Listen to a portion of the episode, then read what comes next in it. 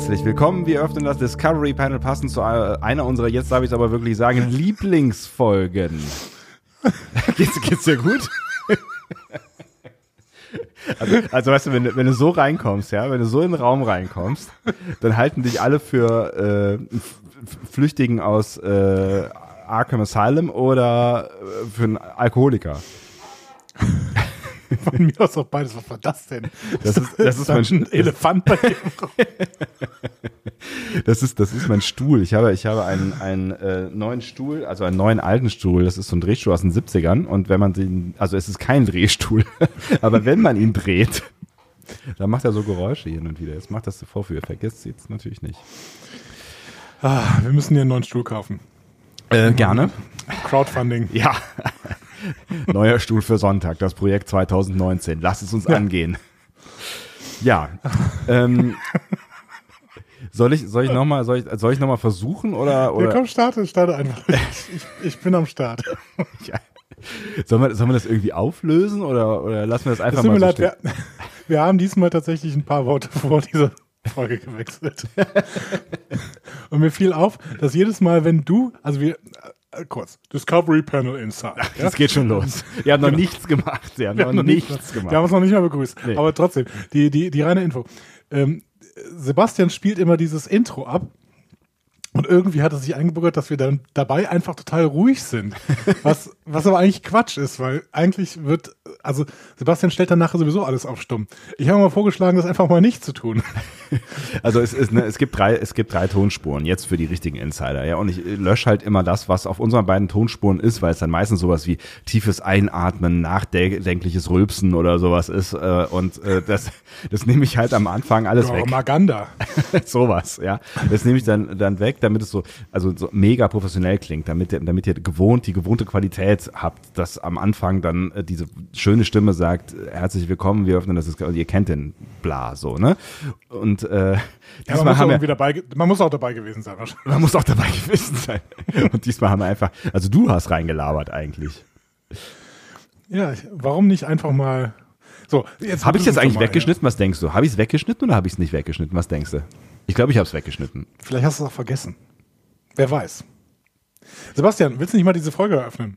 Sehr gerne. Herzlich willkommen. Wir öffnen das Discovery Panel passend zu einer unserer Lieblingsfolgen. Sie kommt von Deep Space Nine, Star Trek. Und zwar ist es die äh, so und so vierte Folge der ersten Staffel. 16, 15, 16, sowas? Ich weiß es gar Ja, nicht. da mehr. gehen die Aussagen auseinander. Entweder ist es 15 äh, nach der Originalzählung, beziehungsweise ist es 14 nach dieser neu, neuen Zählung, die beispielsweise bei Netflix gewählt wird. Denn äh, das hängt davon ab, äh, ob man Missionary, äh, Missionary, also der Abgesandte, äh, als Pilotfilm oder als Doppelfolge betrachtet. Okay, 14 bis 15. Folge 14 bis 15. Die Folge heißt Progress auf Englisch, wie ich jetzt gerade erfahren habe. Ähm, und ich kenne sie besser als äh, Mullibox Mond. Ähm, wobei ich sie jetzt auch, ich glaube tatsächlich das erste Mal auf Englisch gesehen habe. Ich bin mir nicht ganz sicher, aber ich glaube, ich habe sie das erste Mal auf Englisch gesehen. Dafür aber ungefähr 150 Mal auf Deutsch. Das ist schön. Auf dem Panel heute. Andreas Dom. und Sebastian Sonntag. Schön, dass ihr noch nicht abgeschaltet habt. Ihr hättet genug Grund dazu gehabt in den ersten fünf Minuten. Wir reden heute über diese wunderschöne Folge aus ähm, keinem konkreten Grund, außer dem, dass Andy keinen Bock mehr auf TNG hatte. Ja, so ich. Also ich weiß nicht, ob ich es so sagen würde, aber ehrlich gesagt, also wir haben ja letzte Woche über Les Landau gesprochen, weil er eben auch ähm, die Folge Family äh, gemacht hat, also Regie geführt hat dort. Mm, Und dann habe ich so ein bisschen aufgeführt, was er halt noch so gemacht hat. Unter anderem äh, hier äh, Malibox Mond. Ich glaube, man muss äh, im, im Deutschen muss man Mullibock sagen, weil ich glaube auch ähm, im, in, der, in der Synchro wird von Mullibock gesprochen, oder? Das weiß ich nicht mehr genau. Weil ich tatsächlich die Synchro diesmal mir nicht angeschaut, angehört habe. Ähm, nur, beziehungsweise nur an zwei Stellen, weil ich darüber was rausfinden wollte. Ähm, Ich will da jetzt aber auch gar nicht zu spitzfindig. Also, ne, das ist heute Ja. nicht die, das ist nicht der Abend, um spitzfindig zu sein. Auf jeden Fall hatte ich das Gefühl, mir fehlt so ein bisschen dieses DS9-Feeling, was doch dann irgendwie ein anderes ist als dieses sterile, professionelle TNG-Ding. Ich wollte nur ein bisschen, bisschen Schmutz unter den Fingern spüren. Geh doch in den Garten, Alter. Ich weiß nicht genau, kannst du das nicht verstehen? Doch, ich Das kann's verstehen. DS9, DS9 macht ein anderes Gefühl als TNG. Voll. Und da- das, tatsächlich habe ich das gedacht in den ersten äh, Sekunden, als, äh, als es losging und ähm, ähm, ne, ich äh, im, im Quarks mich wieder gefunden habe und irgendwie habe ich gedacht, ja, es fühlt sich schon alles anders an. Es ist so, es ist, es fühlt sich anders an. Es ist, es ist nicht TNG und es ähm, will es auch nicht sein und es ist gut so, dass es es nicht ist und es hat mir auch sehr Spaß gemacht, nochmal in diese Welt einzutauchen, in der ich wirklich lange nicht mehr unterwegs war. Ich glaube, das letzte Mal zu unserer letzten Lieblingsfolge ähm, und das war letzt, letztes Jahr, oder? Oder war das dieses Jahr? Mm, dieses Jahr im Frühling. Letztes, das war letztes, ja? Oder? Boah, ich weiß es nicht mehr. Nein, das war letztes Jahr, aber wir hatten äh, In the Pale Moonlight gemacht als allererste Lieblingsfolge. Ja. Aber wir haben auch noch irgendwann mal Discovery, also beziehungsweise wir haben Discovery Panel in Action oder sowas gemacht. Oh, genau, da, Da- haben wir die da- Doppelfolge Dingsbums. Genau. Ja.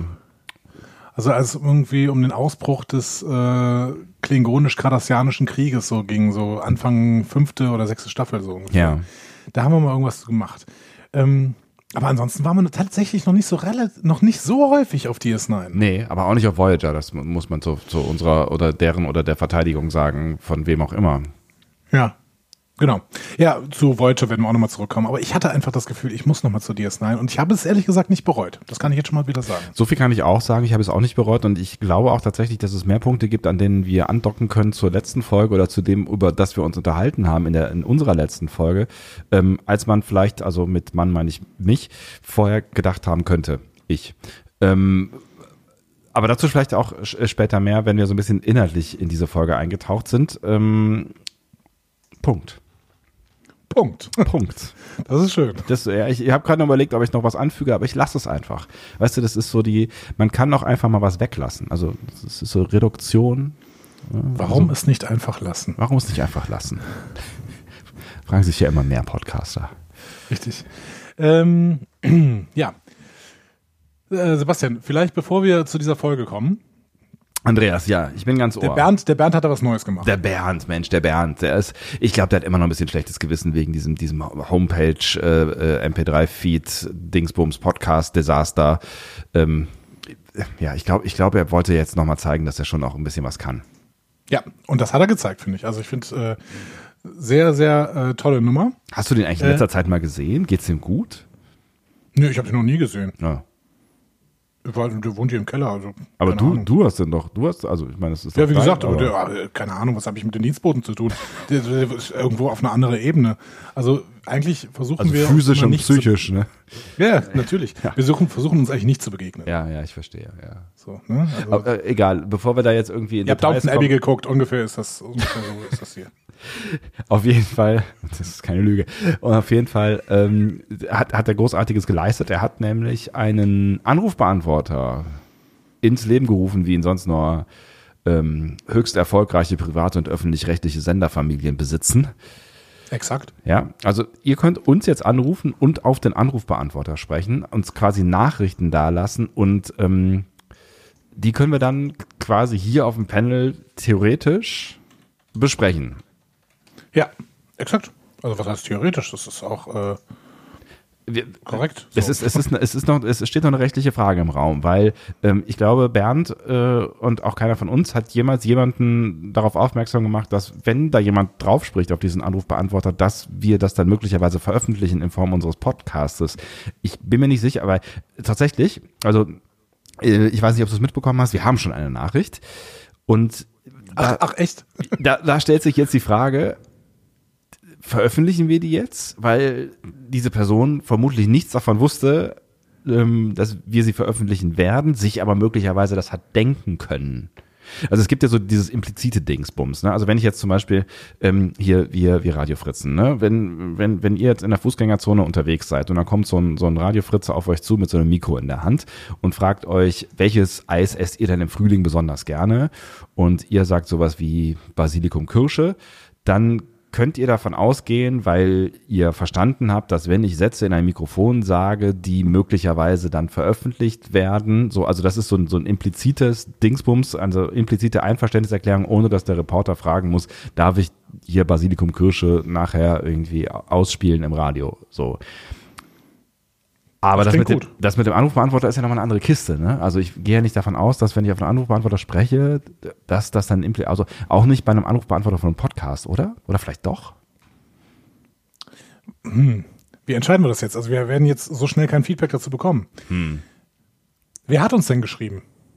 Äh, gesprochen, gesprochen, gesprochen hat Wer, uns, ja, wer hat uns denn gesprochen? Wer- Ja, Genau. vielleicht, vielleicht, also ich würde ja eigentlich gerne einfach, also ich kann dir sagen, wer es war, aber er sagt es auch selber, deswegen könnte ich, könnte ich tatsächlich äh, es einfach abspielen und ähm, wir alle freuen uns darüber, über die, es sind nette Worte, das kann, so viel kann ich sagen. Also es ist nicht, nicht, ähm, Ist es irgendwie verfänglich? es ist nicht weder für uns noch für ihn, glaube ich.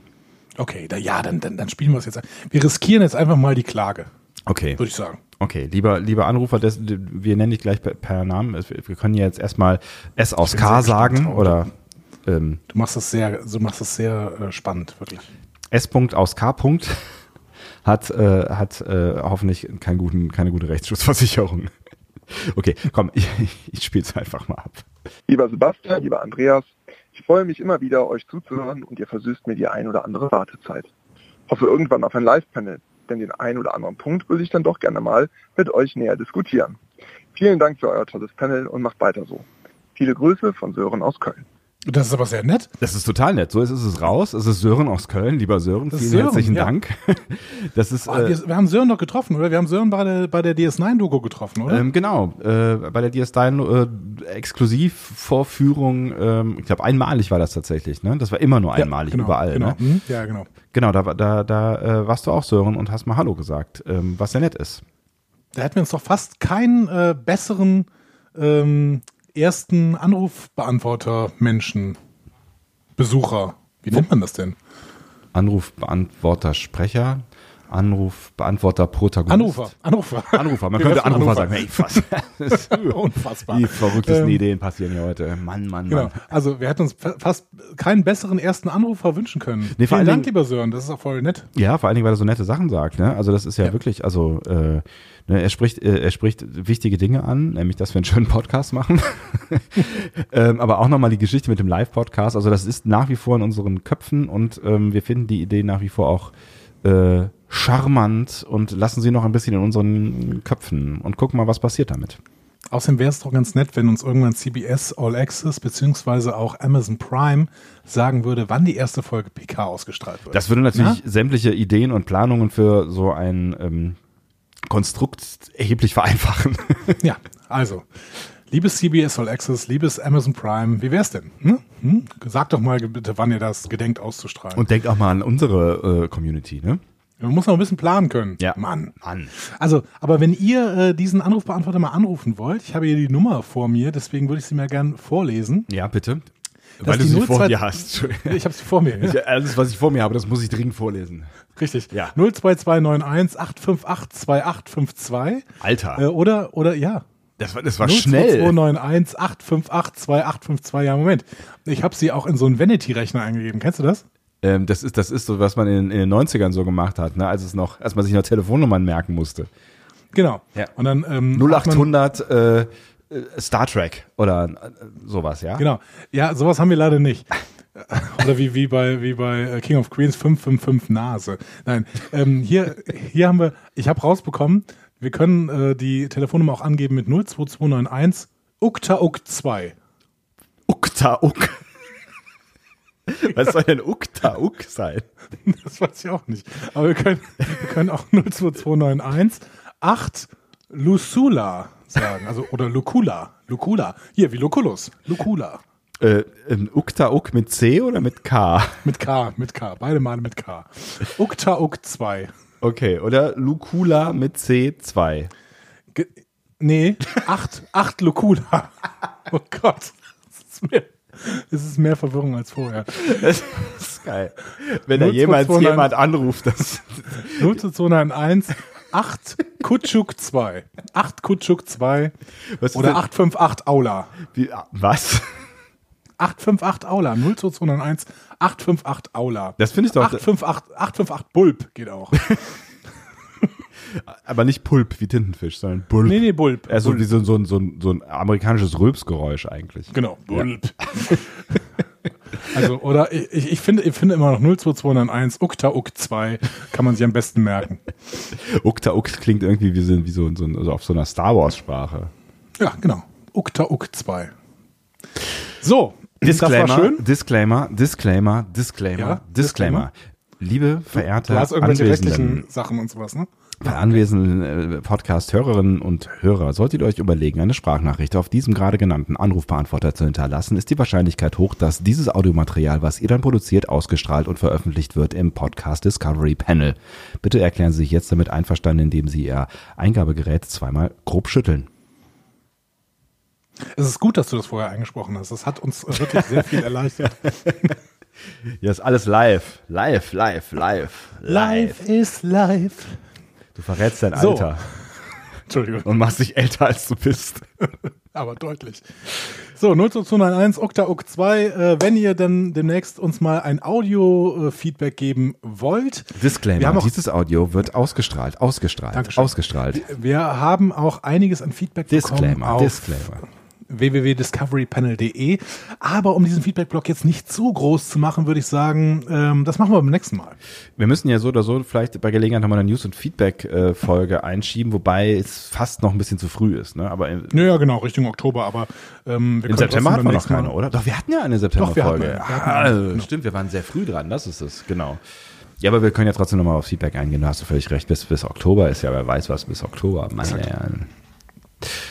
Aber ich ähm, habe jetzt richtig Lust, über die Folge zu reden. Ja, ich auch. Also lass uns das doch einfach ohne weitere Umschweife nach geschmeidigen 18 Minuten einfach schnell tun. Das ist wunderbar. Sebastian, wir sprechen über Progress. Tatsächlich habe ich mich auch nicht daran erinnert, dass diese Folge tatsächlich Progress heißt. Ist ein komischer Titel, ich- wenn man nach, darüber nachdenkt, oder? Ja, ich habe sie in den letzten Wochen, glaube ich, auch irgendwann mal Malibox Moon genannt. Was einfach nur Schwachsinn ist. Aber ähm, Oder der übersetzte deutsche Titel. Also so der übersetzte deutsche ja. Titel, aber ich meine, einen englischen Titel nicht zu nehmen, dafür den deutschen zurück zu übersetzen, ist äh, ziemlich bekloppt. Ähm, Ja, oder halt einfach Unwissen. Ne? ich habe da ein bisschen drüber nachgedacht und finde diesen Titel mehr und mehr, je mehr ich drüber nachdenke, ziemlich genial. Progress? Ja. Ich habe doch nicht so lange drüber nachgedacht, weil ich tatsächlich eben erst äh, das realisiert habe. Ich habe die Folge auf Netflix geguckt und auf Netflix stehen ja immer die ähm, deutschen Episodennamen und da ich die Folge ja, wie ich eben schon gesagt habe, bisher nur auf Deutsch gesehen habe, war mir die Folge unter Multibox Mond halt bekannt. Ähm, lass mich mal drüber nachdenken. Progress.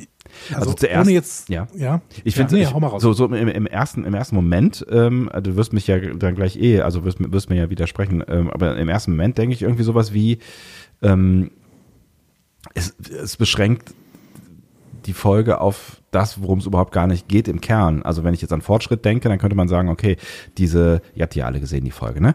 Ähm, diese Geschichte ähm, mit den, dem Mond anzapfen, um äh, daraus Energie zu gewinnen für Hunderttausende von Menschen, damit sie im Winter nicht frieren können. Klar, das ist, ne, das ist vielleicht so eine Art von Fortschritt. Ähm, also der Fortschritt sorgt dafür, dass dieser Mond geräumt werden muss und dass Malibok äh, den äh, Mond verlassen muss.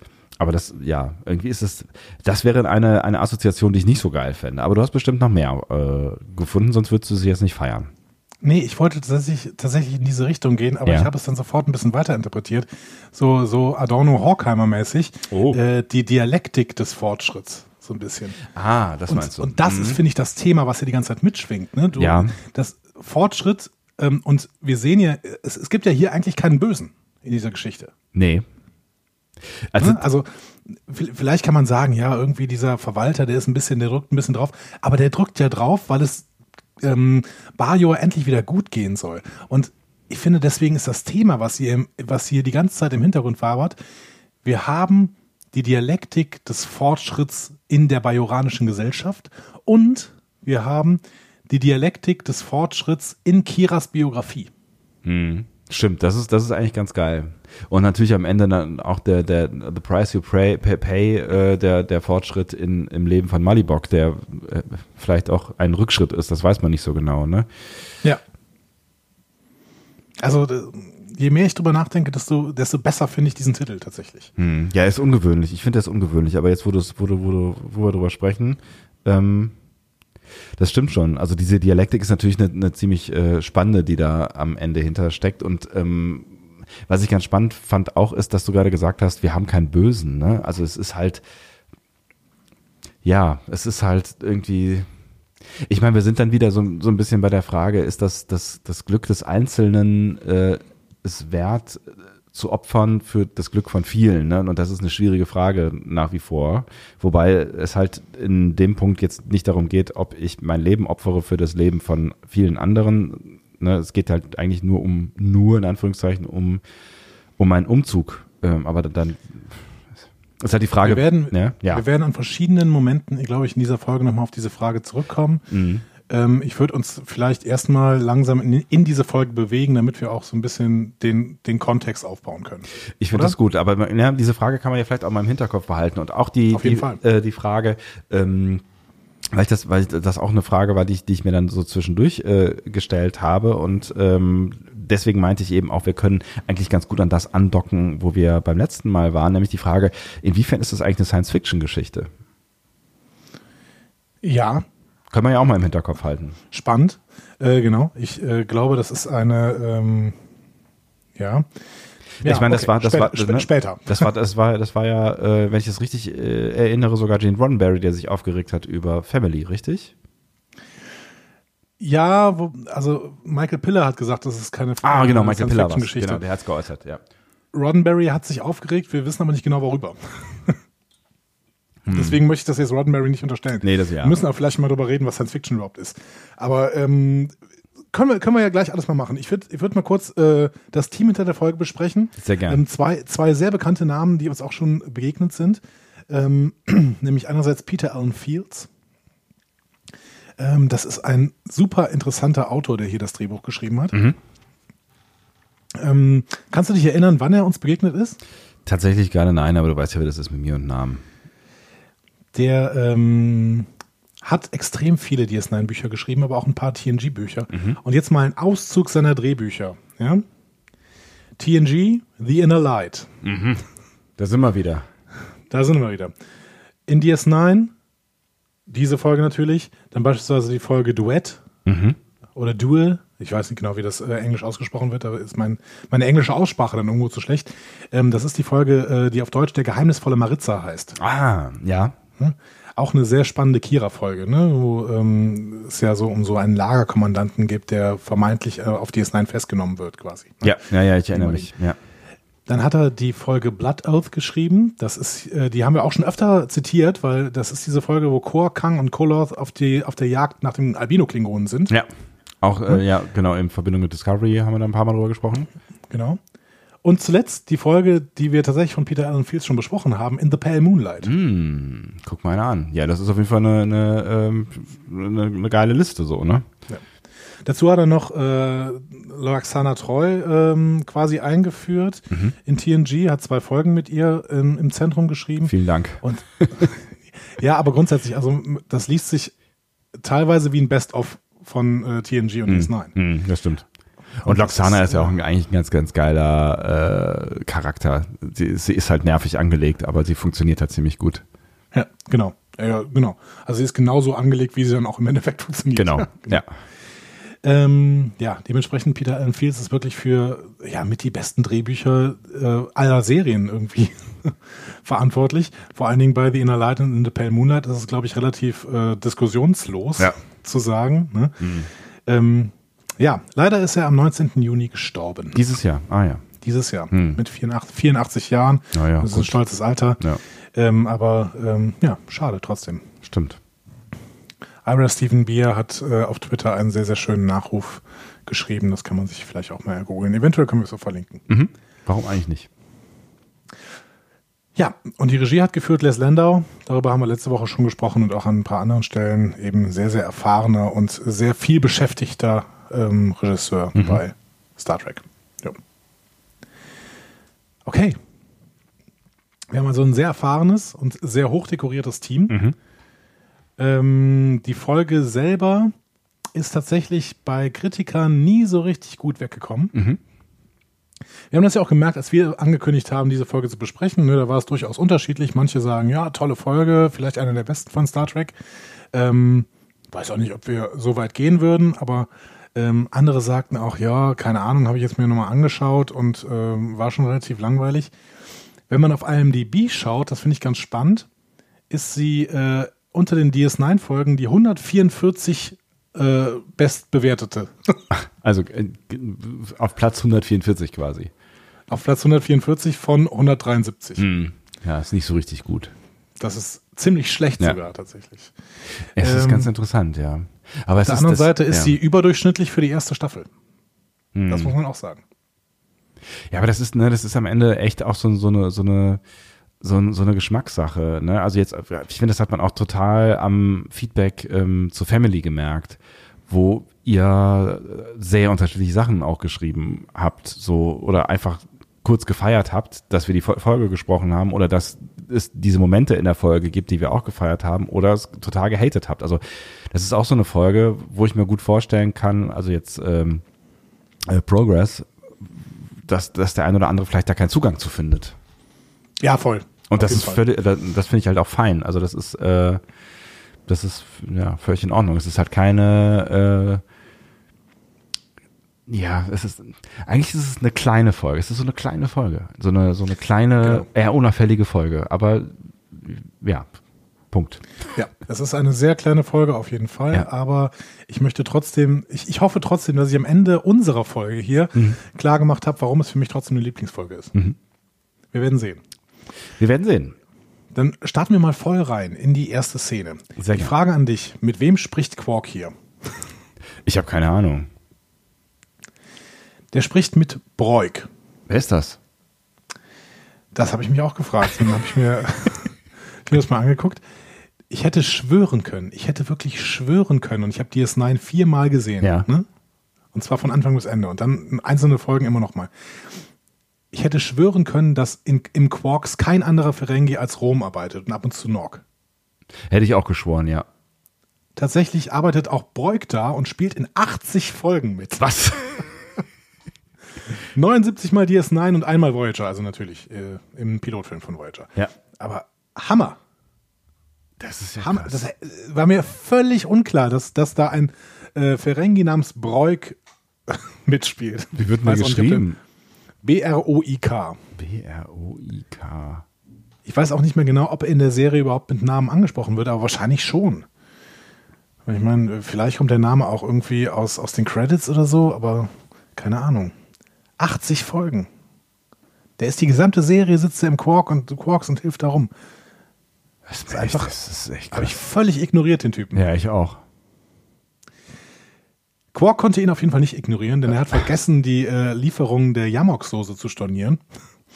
Äh, diese Yamok-Soße, davon haben sie jetzt 5000 Packungen rumliegen. Mhm. Das Blöde ist, nur die Cardassianer können das Zeug aushalten. Ja, weil es krass scharf ist. Ja, irgendwie so. Ja. ne? Also, Oder würzig. Oder, ja. Ja, wahrscheinlich sehr würzig, Mhm. genau. Ähm, ja, da hört Nock dann genau zu ähm, und sieht es irgendwie als Chance und äh, Jake versteht es nicht. Mhm. Ne, die spielen nämlich da gerade Karten im Quarks.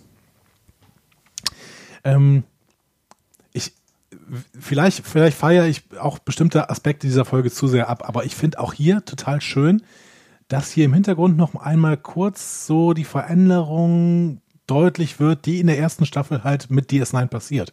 Ne? Dass hier irgendwie klar ist, ja, DS9 ist eigentlich eine kardassianische Station und die Kardassianer waren bis vor kurzem da und jetzt sind sie es eben nicht mehr. Das hat aber eben auch Auswirkungen, zum Beispiel, dass äh, das falsche Essen bestellt wird, ne, was jetzt halt nicht mehr rübergeht. Ne? Das klingt, es klingt total banal, ne? aber ich finde das total wichtig, dass die Welt weiter lebendig irgendwie bleibt, mit Konsequenzen auch gezeigt wird. Und für mich war ich sofort halt wieder in der Welt, äh, in der ich war, als ich DS9 das erste Mal gesehen habe, als kleiner Sebastian, als ich das Wort Jamok-Soße gehört habe. ja. Es war, es war irgendwie, es ist so, das, ja, keine Ahnung, es war so, es ist echt so eine dieser Folgen, die ich gefühlt 500 Mal gesehen habe und, ähm, ja, das ist so, ein- so, das war so ein nach Hause kommen, so, ach, ja, schön, wieder da. Jamok-Soße. Ja, Bei TNG haben sie nie über Yamok-Soße geredet. nein. Übrigens, ähm, Quark, hat ja, Quark behauptet ja, dass Cardassianer äh, die einzigen sind, die Yamok-Soße vertragen können. Ja. Ähm, in äh, The Way of the Warrior, ähm, da bestellt Bashir für ihn und O'Brien Yamok-Soße. Ach, Ja, also offensichtlich ähm, vertragen auch, vertragen auch Bashir und O'Brien das. weil die sind einfach harte Hunde. Sind sie Ich würde ja dich eh. gerne noch, ich würde dich gerne noch fragen, ähm, Nog sagt ja, ihn kribbelt es in den Ohren. Ne? Ja. wir kennen die Ferengis ja mit der Zeit, so ein bisschen, also die Ferengi kennen wir ja mit der Zeit so ein bisschen mehr. Wofür ist das denn nochmal das Äquivalent? Wenn man mal drüber nachdenkt. Ähm, naja, ich meine, äh, die Ohren sind ja schon auch so eine Art äh, sehr große erogene Zone. Ähm, deswegen ist das immer so ein bisschen, aber ich meine, die Ohren klingen ja schon auch immer dann, wenn es um Kohle geht. Ne? Also das ist, äh, ist ja schon auch äh, stringent gezeigt. Meinst du, wenn Jack das Äquivalent ausgesprochen hätte, als es nachher um das Land geht, ne, wenn dann, dann passiert Jack ja was ähnliches, meinst du, dann hätten eine Jugendfreigabe bekommen? Du denkst zu viel an dieser Stelle, glaube ich. Du denkst zu viel. Entschuldigung. Nun gut. Gut. Dann gehen wir mal in die A-Handlung. Ja, bitte. Ähm, da geht es nämlich um ähm, Energieprobleme. Also Bajor ist ja jetzt befreit worden von den Kardassianern und vielleicht äh, ist bei diesem Bürgerkrieg, der dann quasi zwischendurch ausgebrochen ist, ne, äh, auch einiges kaputt gegangen. Auf jeden Fall ähm, Wahrscheinlich sogar. Ne? Also ich, Ja. die Kardassianer haben ja mit einer ziemlichen Gewalt versucht, diesen Planeten äh, zu, zu erobern. Also ich kann mir gut vorstellen, dass da sehr viel in Schutt und Asche lag. Ja, der war ja relativ lang besetzt. Ne? Also Ja. Malibok erzählt ja, dass er äh, 40 Jahre schon auf diesem Mond ist Ja. und damals schon vor den Kardassianern geflüchtet Mhm. ist. Das heißt, ähm, ja, also war sehr, sehr lang besetzt. Das wissen wir jetzt zu diesem Zeitpunkt schon. Ja. Ähm, Ist halt die Frage. Auf jeden Fall, Ja, ist ja. halt die Frage, was, was während der Besetzung, ähm, was während der Besetzung die Kardassianer da äh, gemacht haben. Also die werden ja auch irgendeine Art von Infrastruktur gebraucht haben. Aber offensichtlich ähm, fehlt es da irgendwo an Energie. Sie haben auf jeden Fall die, Kadas äh, sie, die Bajoraner immer wieder ausgebeutet. Dementsprechend haben sie wahrscheinlich auch Siedlungen, äh, ja, offensichtlich äh, nicht mit Energie versorgt. Ja. Hm? Hm. Denen fehlt jetzt an Energie und die versuchen deswegen große Infrastrukturprojekte in, an den Start zu bringen. Und hier soll ähm, der geschmolzene Kern eines Mondes, des, des Mondes Gerardo, ähm, angezapft werden zur Energiegewinnung. Und das scheint auch ein ordentlich äh, lukrativ zu sein. Also lukrativ ist das falsche Ja. Wort. Also eff effizient, effektiv, beides vielleicht. Ähm, weil äh, davon gesprochen wird, dass hunderte Tausende äh, von Menschen dann einen warmen Winter haben werden. Genau. Und der Magmadruck ist auch groß genug, das mer- merken Sie gerade. Der Minister, der das durchführen soll, also der die Über Überaufsicht hat, ist eigentlich sehr, sehr nervös, Minister Toran. Ja. Entschuldigung, das war der Ähm, Stuhl wieder. Wir, wir glauben die alle. Ja, Es klingt so ein bisschen, als hätte ich auf eine, auf, auf eine Katze getreten oder so. Oh Gott. Man sagt doch sowas nicht. Äh, Egal, du einen drauf. Shitstorm. ähm, ja, also er ist sehr nervös und deswegen macht er alles ein bisschen kirre. Und, der, und der vertraut der, der Sternflotte nicht so richtig, ne? Also weder der Sternflotte noch der, der äh, äh, ich wollte gerade sagen, Überführungsoffizierin, wie heißt sie denn noch? Kontroll, Dingsbums, äh, äh, na, Kira ist Ähm, Kontaktoffizier. Kontakt ist das, das Wort, genau. Ist sie Kontakt, ja? Ja, irgendwie sowas in der Richtung ist sie auf jeden Fall. Ne? Also sie Ja. ist, also sie ist ja schon dafür da, quasi, dass ähm, Sternflotte und ähm, Bajor einander vertraut. Und das funktioniert gefühlt in diesem ersten Moment da noch nicht so richtig wirklich gut. Auch wenn Kira alles tut, um das Vertrauen herzustellen. Genau. Sie sagt dann nämlich sofort, okay, wir gehen jetzt bald auch wieder auf Streife quasi. Ne? Wir gucken uns das erstmal genau an. Ähm, ich habe mir übrigens sagen lassen, dass das physikalisch nicht möglich ist, was da gezeigt wird. Also dass, ähm, dass ähm, Bajor mehrere Monde mit äh, normaler Atmosphäre und Schwerkraft hat, das ginge nicht. Ah, okay. Habe ich mir sagen lassen von Physikern. Äh, Weil die Monde müssten dafür so groß, dicht, massiv sein, dass sie dann Bajor nicht einfach umkreisen würden, ähm, sondern irgendwie so, ein, so eine Art Cluster bilden würden und dementsprechend es auch Kollisionen von Monden geben würde und dann wäre äh, wären große Unglücke passiert und die Welt würde so nicht mehr existieren. okay. Gut, aber das nur nebenher. Ja, mein Gott, das ist ja Science Fiction. Genau, Kira und Dex gehen dann auf die Inspektion über dem Mond, ähm, um sicherzustellen, dass es kein Leben gibt. Denn der Mond sollte ja evakuiert werden, äh, weil dieses Verfahren für die Energiegewinnung, also das ist ja quasi Erdwärme, ne, sowas in der Art, Ja. ähm, das setzt irgendwelche Gase frei und macht den Ort dann relativ unbewohnbar. Ja. Ne? Das heißt, alle müssen weg, beziehungsweise eigentlich gehen davon aus, dass alle schon weg sind. Genau. Ähm, und dann haben sie so ein seltsames Gespräch über ein Fable, was Dex offensichtlich für Morn entwickelt hat, der sie zum Essen eingeladen hat. Und sie schwärmt von ihren sieben Stirn, äh, von seinen äh, sieben Stirnhaaren oder sowas in der Richtung. Genau. Und ähm, Kira guckt ungefähr so, wie wir in diesem Moment gucken. So. Oh, okay. Free. Aber sie lässt das dann auch einfach mal stehen ja. ne? und sagt, okay, äh, shit, der Computer zeigt hier humanoides Leben an, ähm, in so einem Sektor, in dem niemand mehr sein sollte. Ähm, ich ich lasse mich da mal runterbeamen. Was ich auch ganz geil finde, weil ich meine, sie weiß ja in dem Moment überhaupt gar nicht, was Phase ist so, ne? Und ähm, geht dann mal eben allein runter. Aber gut, ich meine, die wahrscheinlich haben die gesehen, da sind irgendwie drei Lebenszeichen.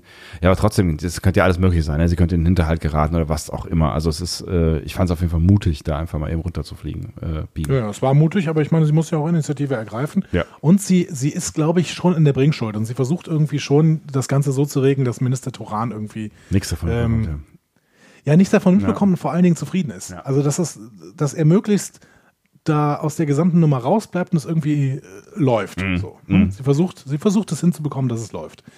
Ähm, aber tatsächlich gerät sie ja quasi in den Hinterhalt. Ne? Sie findet sich vor so einem Haus wieder und da stehen zwei Bajoraner, die sie mit Heugabeln bedrohen. Mhm. So ein bisschen, als wäre sie in die Vergangenheit gereist. Schon ein bisschen so, ne? Mhm. Und dann gehen wir ins Intro. Auch nochmal schön. Lange nicht mehr gesehen. Ja, hat sich, hat sich auch schön angefühlt. Ich weiß nicht, geht es euch auch so? Geht es euch auch so, dass sich DS9 wirklich ganz anders anfühlt als TNG? Hm.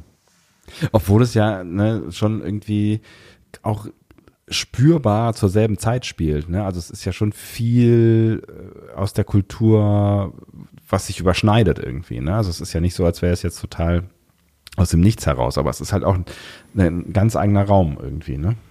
Das stimmt schon. Also Malibok und äh, seine beiden Freunde hätten auch Nachbarn der Picards sein können. Ja, auf jeden Fall.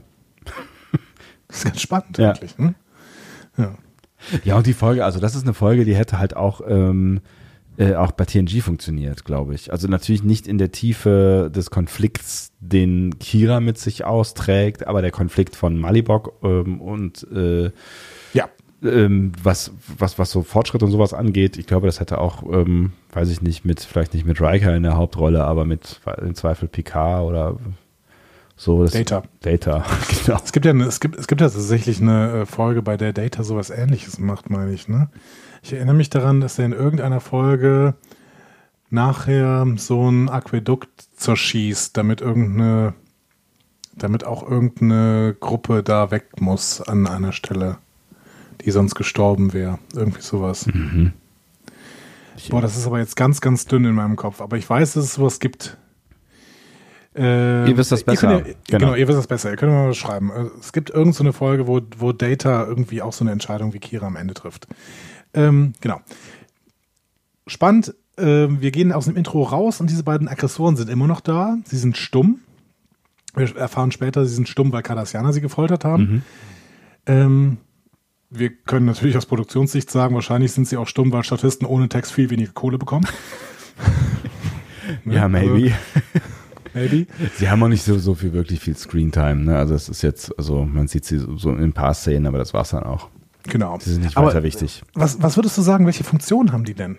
Ich hab's, ich, ich weiß, ich habe mich auch gefragt, warum der eigentlich nicht alle alleine ist. Ne? Ich meine, alleine hätte er jetzt nicht in diesen Hinterhalt geraten können. So, vielleicht. Ähm, sie.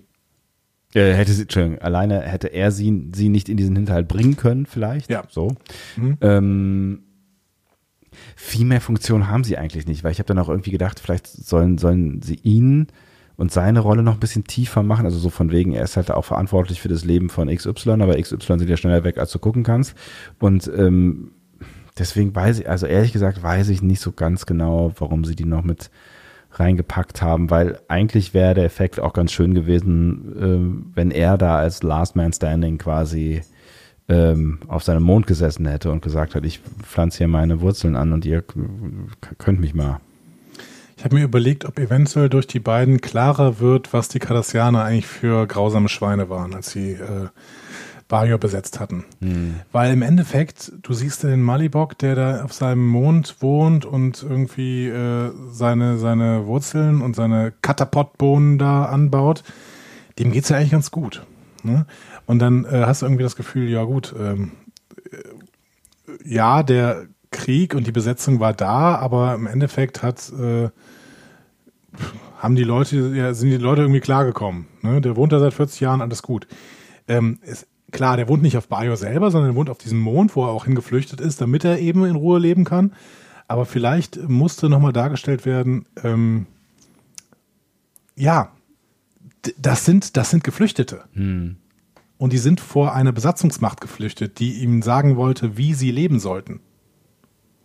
Ja, das ist, das ist keine schlechte Erklärung, weil ich glaube, das wurde auch bisher noch gar nicht so richtig thematisiert. Wir sind ja äh, in der ersten Staffel, wir sind zwar ähm, schon im, gut im, im letzten Drittel der ersten Staffel quasi, ne, aber ähm, ich glaube, es wurde so intensiv noch nicht, nicht thematisiert, was bei dieser Besatzung vielleicht am Anfang, aber was bei dieser Besatzung eigentlich wirklich passiert ist. Und um das einfach nochmal ins Gedächtnis zu rufen oder klar zu machen, ähm, und auch so ein bisschen die Fallhöhe von, von Malibok vielleicht größer zu machen. Ne? Das könnte schon gut sein. Und das funktioniert vielleicht ja auch äh, im Endeffekt.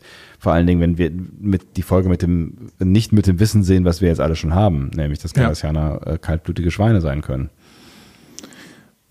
Ich, ja, ich finde auf jeden Fall, dass es nachher funktioniert, wenn man vor allen Dingen äh, diesen, diesen Konflikt in Kira hochkochen lässt. Mhm. Ne? Gut, aber jetzt kommt erstmal Malibok in die Szene rein. Ne? Der macht das äh, Stummsein seiner beiden Freunde wieder wett, weil er redet viel. Sehr viel. Und äh, sagt auch, ja, er findet Kira ähm, hübsch, aber äh, ja. Evakuierung ist nicht. Er bringt eigentlich die ganze Zeit einen sexistischen Kommentar nach dem anderen und äh, ich habe mich zuerst gefragt, so, Alter, was ist denn das? äh, bis mir dann klar wurde, warum er das macht, aber dazu später mehr. Genau, auf jeden Fall. Das wird, das wird auf jeden Fall irgendwann dann klar, wenn sie im Haus sind. Aber ja. tatsächlich, da müssen wir gleich nochmal hinkommen. Ähm, erstmal zu ihm, er ist ein, ein Bauer, ne? der baut, baut er eben diese Catapult-Bohnen an und äh, die sind auch großartig, sagt er. Ja. Und, und der hat ja offensichtlich, ne, also man sieht so in der einen oder anderen Einstellung äh, in der Ferne viel Grau und Geröll, also er hat da offensichtlich sich auch ein kleines Paradies geschaffen, ne? Ja, genau. Also der scheint da wirklich ähm, sehr, sehr entspannt zu wohnen, kann seine Wurzeln, seine Bohnen und äh, sonstiges Gemüse essen und ähm, hat eben gar keinen Bock auf Evakuierung. Und deswegen sagt er auch, ja, Kira, komm doch rein, ne? ich lade dich zum Abendessen ein. Ähm, sie will das natürlich nicht. Ja. aber kann sich dann auch nicht so richtig wehren, äh, weil äh, der ist halt stur und ich glaube, das schneidet sie relativ schnell. Ne? Also sie, sie, ja. sie, so, es gibt so, so einen Impulsversuch, wo sie noch, glaube ich, daran glaubt, eine schnelle Lösung finden zu können. So merkt aber dann relativ schnell, das wird hier keine schnelle Nummer und deswegen lässt sie sich auch auf das Abendessen ein, wo man ja zuerst denkt so, hä, äh, wir haben zu allem Zeit, aber offensichtlich ist das doch ein Problem, was schnell gelöst werden sollte. Warum setzt du dich jetzt da an den, an den Tisch so, ne? Und warum lädt er sie eigentlich ein? Das ist ja so die zweite Frage, die man sich stellen kann, aber die, auch die wird ja jetzt gleich beantwortet. Ja. Aber erstmal vielleicht zum Darsteller. Ähm, ich fand den wirklich, wirklich großartig. Ja. Ne? Brian Keith heißt der, mhm. ähm, ursprünglich Western-Darsteller. Ähm, und der war aber in den 70ern tatsächlich so bekannt als Western-Darsteller, dass es dann sogar bis zu seiner eigenen Sitcom gebracht hat, der Brian Keith Show. Geil. Ähm, hat dann leider ein sehr tragisches Ende bekommen. Der hat äh, 1997 ähm, mit dann 75 Jahren äh, ist er im Frühjahr an Lungenkrebs erkrankt. Mhm. Ähm, Im äh, Mai oder nee, im April hat sich dann seine Tochter umgebracht. Und er hat dann äh, sich am 24. Juni 1997 selbst das Leben genommen. Krass. Also wirklich schlimmes Ende ähm, für einen äh, tollen Schauspieler, der hier wirklich den Moneybock mit Charme und auch ja, auch mit Manipulation mhm. irgendwie mhm. wunderbar spielt. Ja, und auch so ein bisschen undurchsichtig, aber gleichzeitig lässt er immer irgendwie so ein bisschen durchblitzen. Ähm, so, so ganz aufrichtig ist es, also gerade so an, an den Anfangsszenen, ne? so ganz aufrichtig geht er nicht so ganz mit dir um, so, ne, aber man weiß auch trotzdem erst nicht so genau, was will der eigentlich und was soll das alles und. Da, ne? würde ich dir, würde ich dir jetzt ehrlich gesagt voll widersprechen. Echt, tatsächlich? Ich finde, er ist überhaupt nicht subtil. Der muss ja auch nicht subtil sein. Der hat, also, weil von vornherein alles klar ist, es liegt alles auf dem Tisch.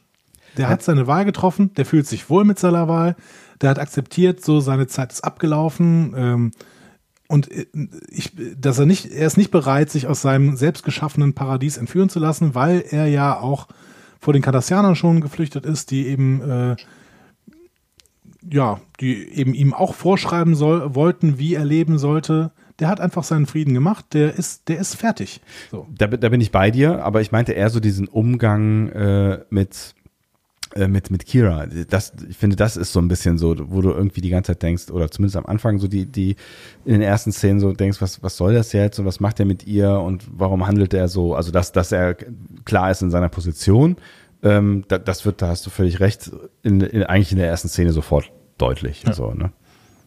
Genau. Und, äh, aber das finde ich eigentlich auch gut. Also der, der muss halt nicht subtil sein. Nee, das, das ist in, voll und ganz stimmig, weil du, das gehört ja auch zu dieser, dieser sturen Bock-Attitüde, die er nun mal äh, hat. Ne? Also für ihn mhm. gibt's halt auch eigentlich nahezu bis zuletzt keinerlei Diskussion über das, was er will. Punkt. Genau. Ja, da kommen irgendwelche Leute und wollen vielleicht mit ihm über irgendwas diskutieren. Warum? So, ja.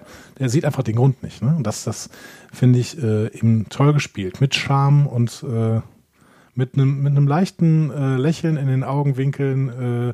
Äh, ja, so, so, so ein Feuer auch irgendwie. Also ich, ich habe auch so ein bisschen das Gefühl, er hat so diesen Konflikt. Also ne, bei, bei aller Schwere, die dahinter steckt äh, und die er sicherlich auch spürt, aber er hat den Konflikt mit Kira so auch so, so ein klein bisschen genossen. Also dieses, dieses Kräftemessen so. Ja. Genau. Kommt doch, ihr äh, Föderations- oder neue Bajor-Leute. Es haben schon ganz andere versucht, mhm. mein äh, Leben irgendwie umzukrempeln. So. Hm? Ja. So ungefähr. Ja, äh, Fände ich schon mal eine sehr, sehr schöne Einführung. Wir gehen dann zurück zu DS9. Yes. Ähm, Nock und Jake ähm, scheinen einen Plan zu haben. Sie unterhalten sich mit einem lissipianischen Frachterkapitän, mhm. ähm, der auch dabei gestört wird, wie er mit irgendeinem so Typen verhandelt. Ähm, ich glaube, im, im Replik, wie, wie heißt das, äh, das Restaurant? Heißt das Replikator? Das Restaurant heißt selber Replikator? Ja, irgendwie so. Echt? Ja, da also, essen doch auch äh, äh, Bashir und ähm, Garak öfter mal. Ja, ja, das ist quasi irgendwie äh, kurz vor Quarks. Quarks ist hinten rechts und ein bisschen vorher ist äh, so auf verschiedenen Ebenen ähm, dieses Ding, ne? Ja. Aber ich wusste nicht, dass das einen Namen hat. Doch, ich glaube, es heißt auch Replikator. Ich weiß es nicht mehr genau. Auf jeden Fall ähm, hat er sich da mit irgendwem getroffen und mit dem auch verhandelt. Und dann steht er quasi auf äh, und man merkt, okay, das ist ein mit allen Wassern gewaschenen, Kap äh, äh, gewaschener äh, Kapitän ne, und Händler. Mhm. Und ähm, den sprechen die beiden jetzt an. Man merkt auch, der ist nicht völlig uninteressiert an dieser Jamok-Soße, aber Latinum gibt's nicht. Ne? Er sagt, er hat es nicht. Keine ja, Ahnung. Er will vielleicht auch einfach nicht zahlen. Genau. So, ja. ähm, aber bietet denen einen Deal an. Äh, und zwar hat er irgendwie 100 Gros selbstdichtende Schaftbolzen. so Ach. heißen die Dinge auf, auf in der deutschen Übersetzung. Da äh, richten wir uns jetzt mal nach ne? Self, Self-Sealing Steam Bowls. Was? Bowls. Steam Bowls? Ja. Ja. Also, Self-Sealing Steam Bowls. Dazu später mehr. genau, auch, auch das ist das nächste Wort äh, nach Jamok-Soße, was mich sofort wieder in ähm, mein, mein äh, jugendliches DS9-Gefühl zurückversetzt hat. ja, ich konnte mich auch noch sehr, sehr gut dran erinnern. Ja. Ähm, genau, also diese, diese selbstdichtenden Schaftbolzen hatte ein Bajoraner bei diesem Lissipianer bestellt, äh, konnte die dann aber nicht zahlen. Ähm, Genau, und äh, deswegen bietet er das jetzt an. Wir können tauschen Yamok-Soße, weil ich öfter mit den Kardassianern handle, die zahlen halt gut, ne? Ähm, gegen diese Schaftbolzen. Ja, klingt ja eigentlich alles ganz gut, ne? Mein Gott, ich meine. Für Jay klingt das super. Ja. Ne? Nock äh, will eigentlich nur Latinum haben, aber im Endeffekt überzeugt Jack Nock dann. Das einzige Problem ist, die Amok-Soße gehört ja eigentlich Quark. also eigentlich haben die die ja noch gar nicht. Ja. Ne? So. Aber ah, ich habe in diesem Moment schon gedacht, äh, auch beim ersten Sehen, ich mag diese Geschichte sehr. Ja, das ist, das, das ist, ist so ne, das ist eine ganz klassische Behandlung. Ne? Das ist jetzt irgendwie nichts, nichts total krass Aufregendes und es hätte auch, glaube ich, in die Folge einfach nicht reingepasst, aber es ist eine sehr sympathische, kleine Geschichte, so, ne? Ja, es ist vor allen Dingen so eine Hans im Glück-Geschichte. Mhm. Also irgendwie, äh, wenn man sich so lange. Erinnerst du dich noch? Also, für, für euch da draußen. Wir haben ja mal gemeinsame Jugendarbeit gemacht, wir beide. Ne? Der Sebastian und ich. Mein Gott, wir kennen uns so lange. kennen uns so unglaublich lange. Ja, Jugendarbeit ähm, ist natürlich erst zwei Jahre her, ist klar, ne? natürlich. Äh, und damals äh, gab es dann auch ähm, so Stadtrallies, die mhm. wir mit dann Kindern gemacht haben. Und ähm, die sollten dann auch immer so Tauschspiele spielen. Ja, stimmt.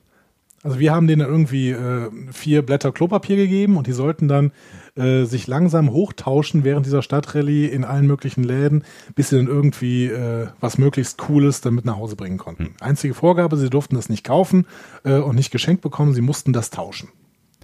Und da sind erstaunliche Dinge bei rumgekommen, ne? Ja, teilweise genau. Ich weiß noch, irgendwann mal hatte jemand einen Besen dabei plötzlich. Ein Döner oder, oder Packung genau, Eier oder sowas. Also ist, ja. Also auf jeden Fall was, was, was äh, cooleres als äh, vier Klopapierblätter. Genau. Und ich, ich mag einfach diese, diese, dieser Gedanke, dass man sich langsam hochtauschen kann und damit irgendwann ein Millionär wird. Hm. Ja. ja. Es ist so ein bisschen das, was äh, äh, den, den Amerikanern im Blut liegt, ne? Also das ist so dieser Grundgedanke, Tellerwäscher und so. Ich habe die ganze Zeit während der Folge gedacht, machen das Nog und Jake nicht nochmal irgendwann? In einer ganz späten Staffel? Weiß ich nicht. Weiß ich nicht. Ich habe tatsächlich, ich weiß nicht, woran es lag, äh, dass, dass ich, dass, ob ich die, die Folge so häufig gesehen habe oder ich habe auf jeden Fall irgendwie noch viel mehr Bilder im Kopf gehabt, die es in der Folge gar nicht gab. okay. nee, ich glaube, die machen das wirklich nochmal später. Hm. Aber auch das. Ähm, ja, gefährliches Halbwissen. Gefährliches Halbwissen. Wir können tatsächlich, also ich glaube, man kann wirklich nie genug Star Trek gucken, um dann wirklich alles immer präsent zu haben. Aber Gott sei Dank sind wir ja äh, quasi ein Community-Driven Project. Äh, ihr da draußen, ihr wisst das immer. Ne? So sieht's aus. Ihr wisst das, äh, schreibt uns einfach äh, oder sprecht uns auf unseren neuen äh, tollen Anrufbeantworter 0800 53 Aula. 02291 Ukta Uk 2. Gucken, ob ich das jemals behalten werde. Wir werden sehen. Ja, gut, okay. Wir gehen, wir gehen mal zurück auf den Mond. Ne? Ja. Malibok äh, lässt Kira da gerade das Abendessen mehr oder weniger zubereiten. Ne? Er selber schält aber auch Gemüse und deckt den Tisch. Mhm. Und dann ist das, was du eben schon, glaube ich, ansprechen wolltest. Er versucht immer wieder, sie richtig sauer zu machen. Mhm. Ne?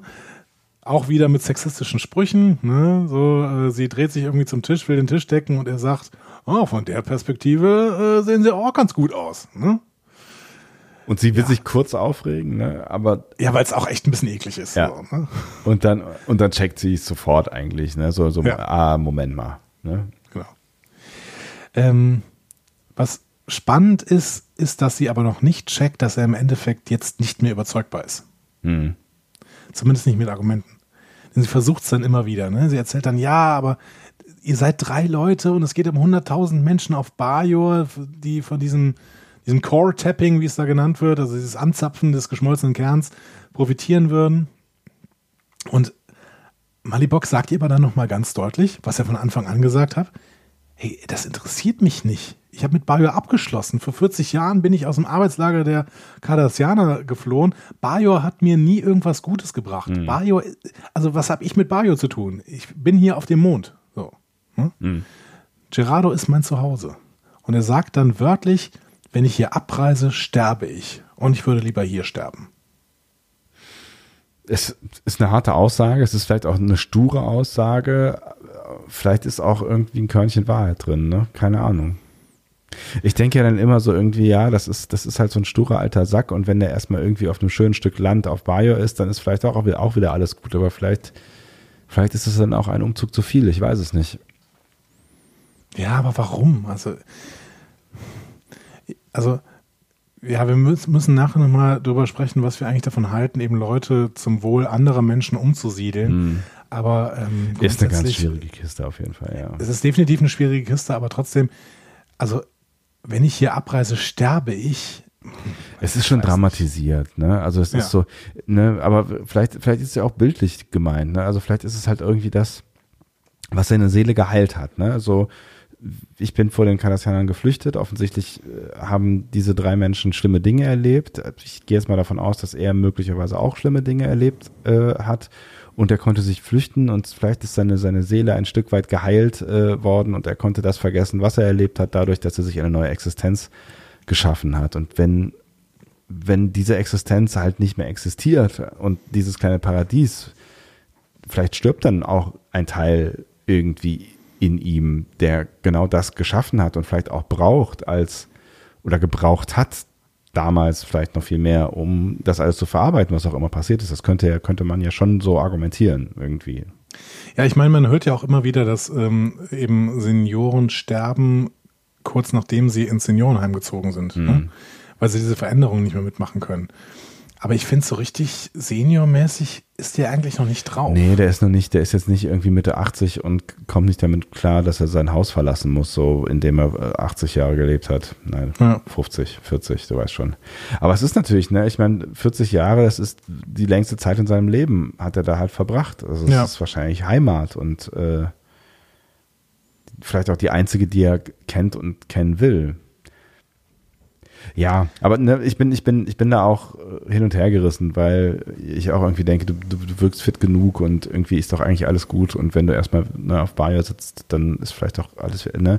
Also er sollte halt nicht in, in Bajor in, äh, in irgendeinen Wohnblock gesperrt werden. So, also genau. ne, das erfahren wir ja dann am Endeffekt nicht. Aber 30, 30. Stock in der Hauptstadt. Ja, ja genau. Also er sollte schon irgendwie wieder auf ein Stück Land und äh, ein bisschen Arbeit haben und äh, sich ja. was aufbauen können. Aber dann ja, weiß auch nicht.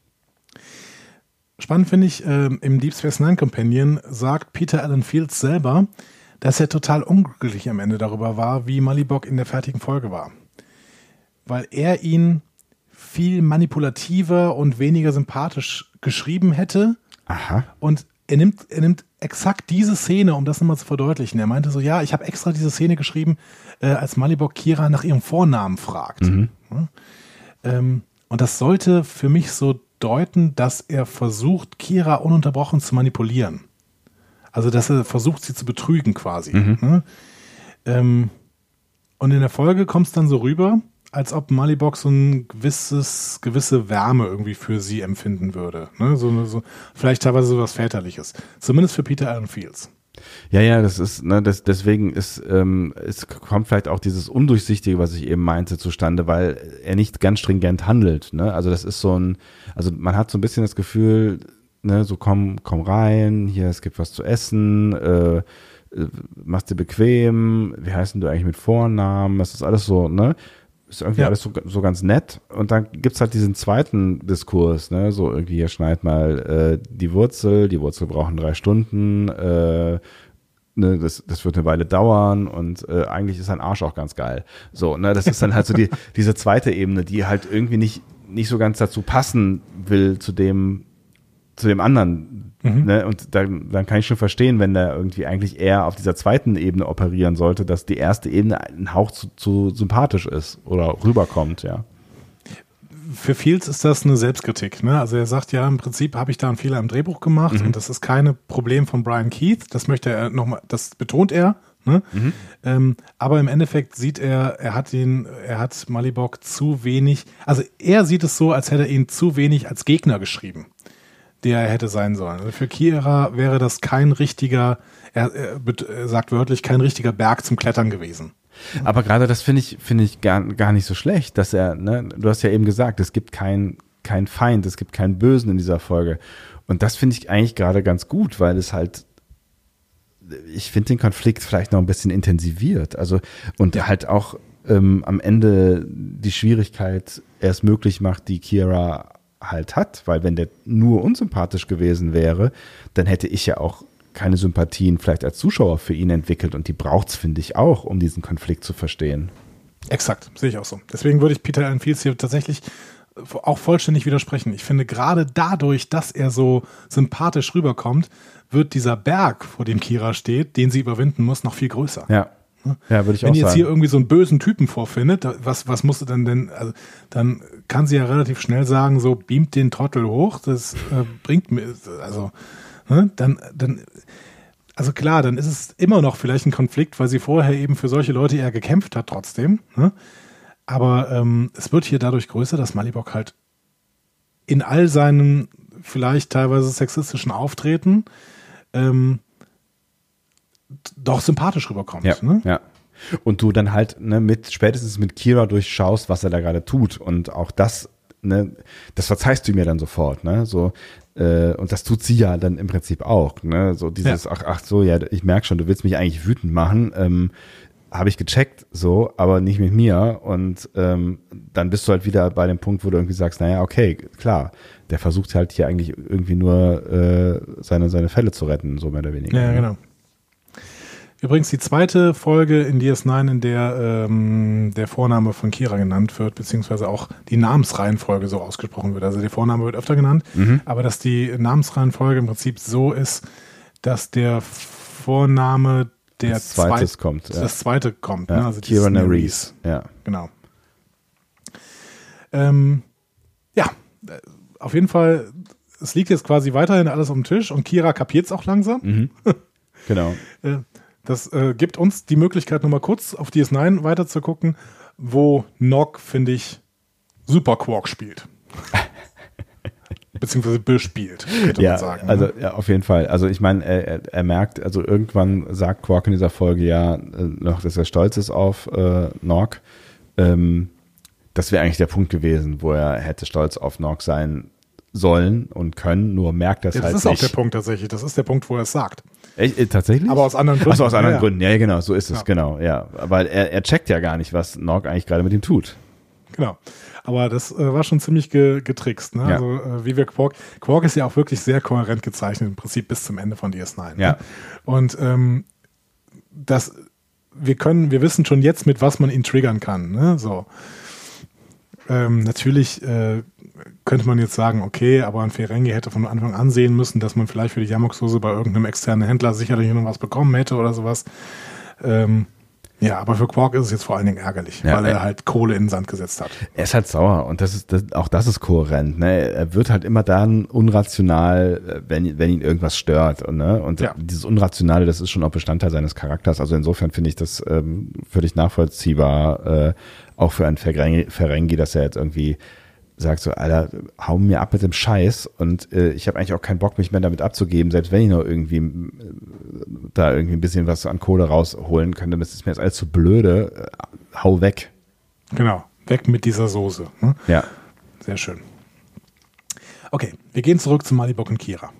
Ähm, Müssen wir da an der Stelle noch sagen, dass äh, Sie damit natürlich die Möglichkeit jetzt haben, mit der Yamak-Soße was auch immer zu tun.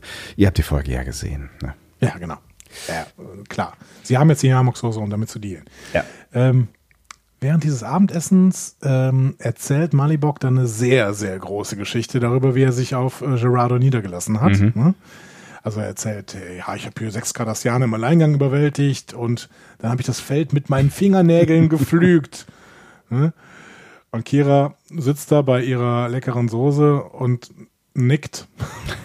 Ist klar. Ne? Eigentlich blättert sie nur so, kratzt so ein bisschen an einem großen Leib Brot rum. Ne? Also, Ja, genau. ja, ob diese Wurzel geschmeckt hat, also, das sagt sie hinterher noch, wie sie geschmeckt hat. Aber dann fällt äh, Kira voll in so eine rhetorische Falle, die Malibok ihr baut. Hm? Mhm. Also er fragt sie dann, ja, wie war das denn damals unten auf Bajor? Ne? Und sie sagt halt, authentisch, weil sie da auch nicht anders kann, ne? ja, war scheiße. Mhm. Klar. Hm? So. Ähm, und er fragt, ja, aber wie habt ihr es denn geschafft, also als Untergrund, die Kardassianer trotz aller Widrigkeiten zu besiegen? Und sie fängt an zu sagen, ja, wir waren halt Fanatiker, die durchgehalten haben. Mhm. Die haben halt nicht locker gelassen, ne? Und Malibok lächelt und sagt, ja gut, muss ich mir merken. Ja, und in dem Moment checkt halt Kira auch so, ah, okay, ich habe ihm gerade alle Argumentationen geliefert, die er so gebrauchen kann, ne? Ja. Und das ist, finde ich, auch der Moment, wo Kira wirklich damit schon konfrontiert wird. Also es wird später nochmal plakativer. Äh, vielleicht im Höhepunkt der Folge, der äh, einmal mehr dann nicht den Hauptprotagonisten der Folge gehört. Ne? Ähm, aber das ist der Moment, wo Kira klar wird, ja, ich habe Sympathien für Malibok, weil der sich in einer ähnlichen Lage befindet, wie ich damals selbst gegen die Cardassianer. Ja, so sieht's aus. So. Also Kiras eigene Geschichte wendet sich in der Person von Malibok gegen sie. Und da ist der Konflikt. Ne? Ja. Also das ist der Konflikt der Folge. Ja, genau, und da, ne, da wird er ange angedeutet äh, und quasi eingeführt und äh, ja, und er nimmt dann so seinen Lauf. Exakt. Malibok geht dann nach draußen, um an dem berühmten Malibok-Ofen zu arbeiten. Genau. Oft zitiert, nie erreicht. äh, den wollte er immer schon mal fertig machen. Ja. Äh, und es wird klar, nochmal klar, der wird den Mond definitiv nicht verlassen. Ja.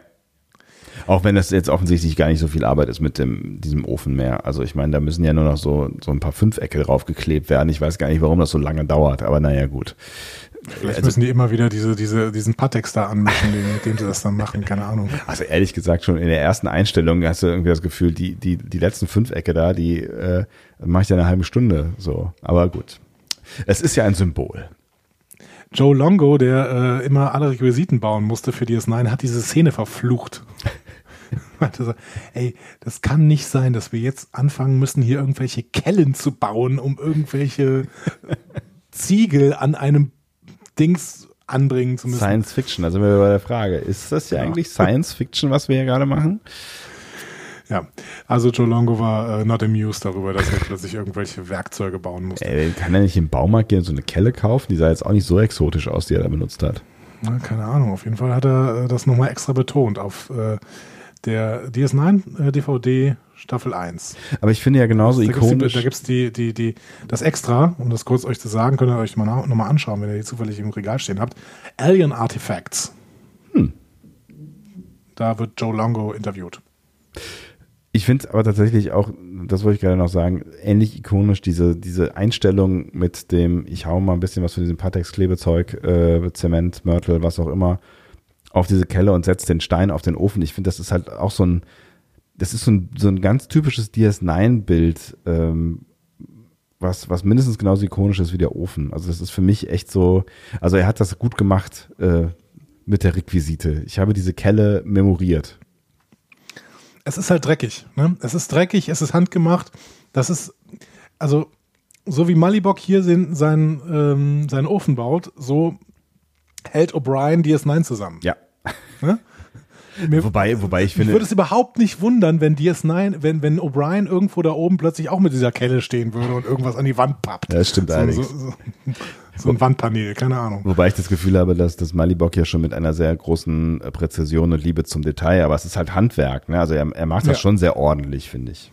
Ja, voll. Ähm, der ist tatsächlich, sagt er sogar fein damit, dass sie den Mond anzapfen. Ne? Ähm, der wird halt trotzdem nicht weggehen. ne? Sagt so, ja, man, muss man mal gucken, vielleicht überlebe ich das ja auch und wenn nicht, dann sterbe ich halt. Genau. Also er hat auch schon ganz andere Dinge überlebt, sagt er dann noch irgendwie. Ne? Also ähm, ja, er will, er will halt irgendwie mal, mal es drauf ankommen lassen. Ne? Und aber auch das ne, finde ich irgendwie ganz spannend. Also er nimmt sich da jetzt gar nicht irgendwie wichtig und er will auch dem großen Projekt nicht im Wege stehen. Ne? Er hat einfach nur keinen Bock, diesen Mond zu verlassen und sein Leben zu ändern. So, ne? Aktiv, ja. ne? Also er will lieber passiv schauen, was passiert. Selbst wenn das zu 90 Prozent sein Tod ist, dann ist es halt so. Ähm, aber er ist jetzt auch überhaupt nicht böse über dieses Projekt. Also zumindest kommt das in, an keiner Weise zur Sprache. Im Gegenteil. Nee, ne? Also, ja. ja, und Kira hat einen Tiefpunkt. das kann man nicht anders sagen. Ja.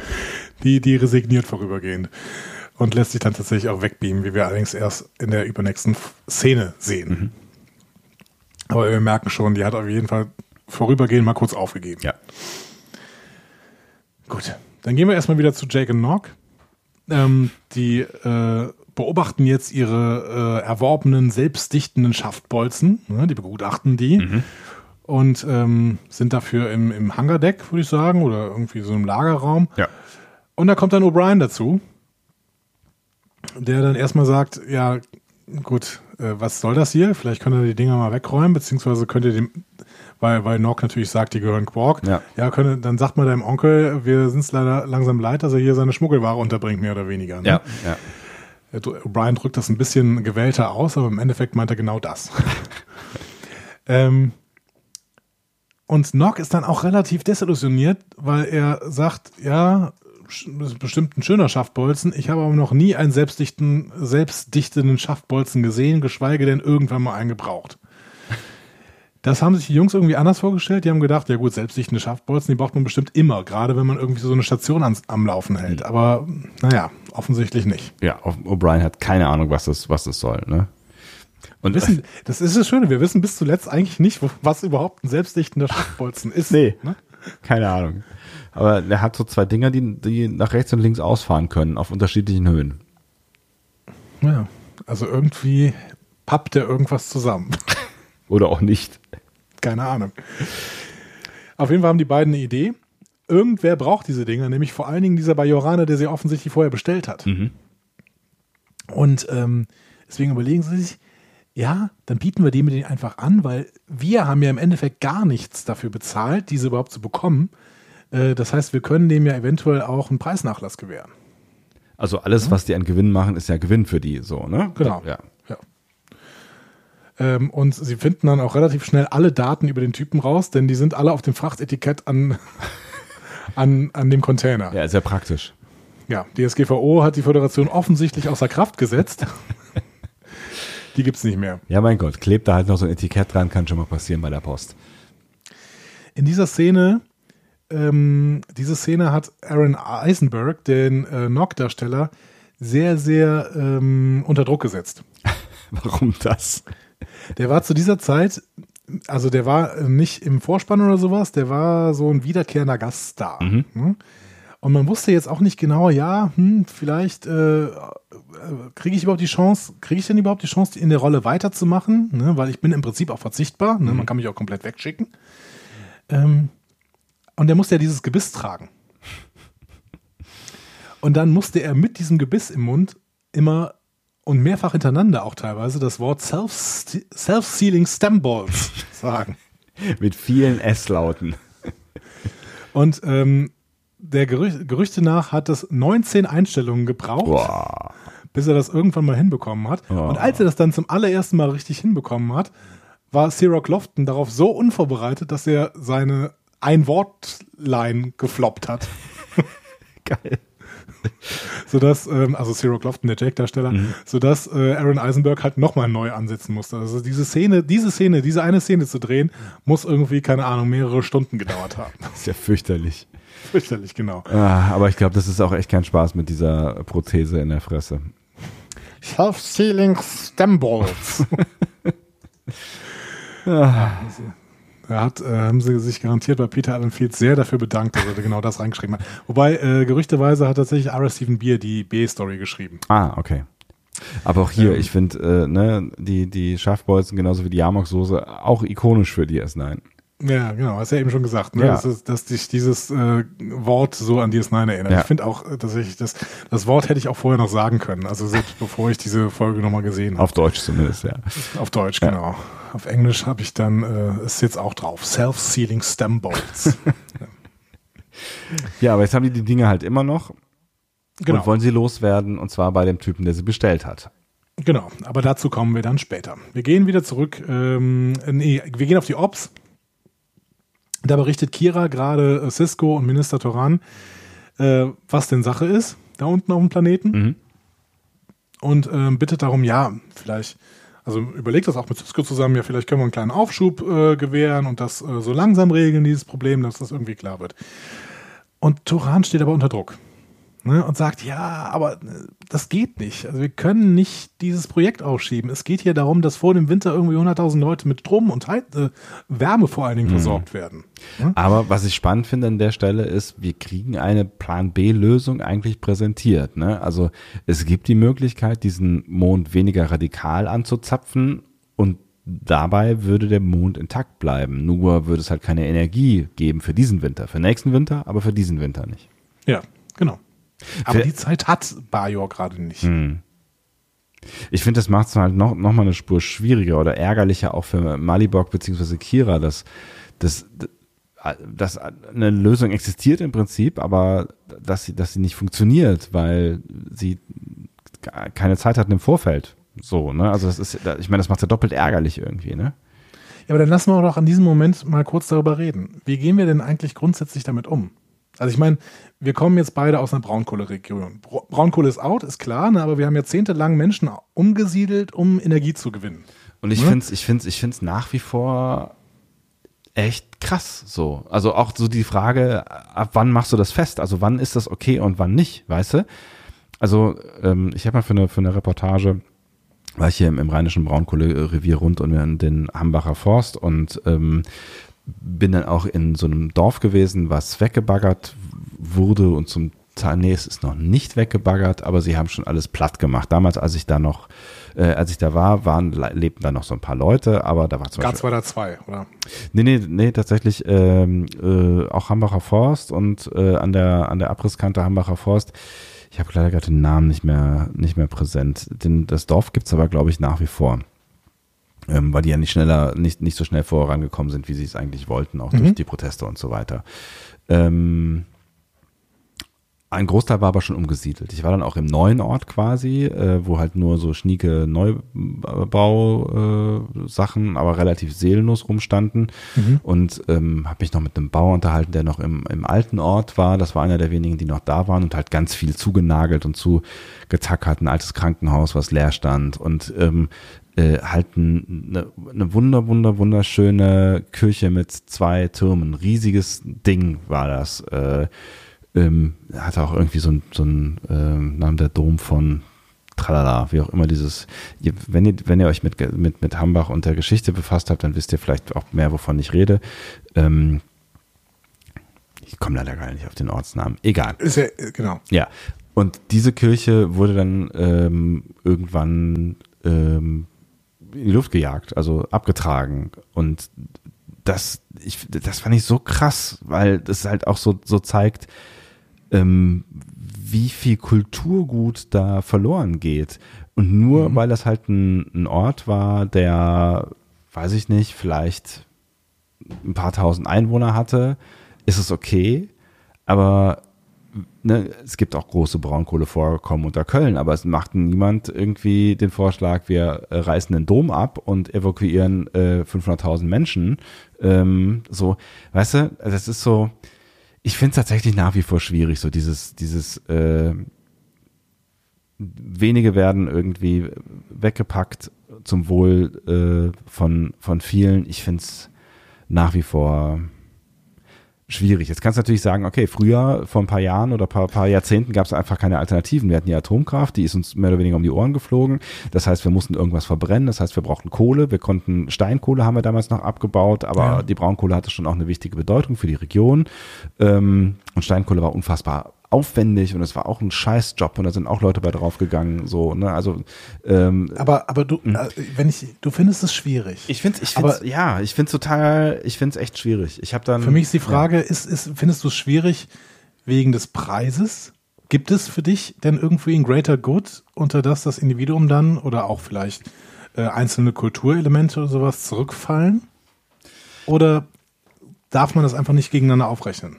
Ich finde es ich find's im Endeffekt immer schwierig, das gegeneinander aufzurechnen. Ne? Du kannst halt, ich bin, ich, bin mir, ich bin mir nie hundertprozentig sicher, ob es nicht immer Alternativen gegeben hätte bei solchen Geschichten. Ich weiß es nicht. Und äh, überall da, wo Menschen und auch äh, menschliche Interessen und diese meistens durch Geld getrieben im Spiel sind, ist es, ist es eine schwierige Kiste. Hier in China zum Beispiel, dieser drei Dingsbums Staudamm. Wie heißt das Teil?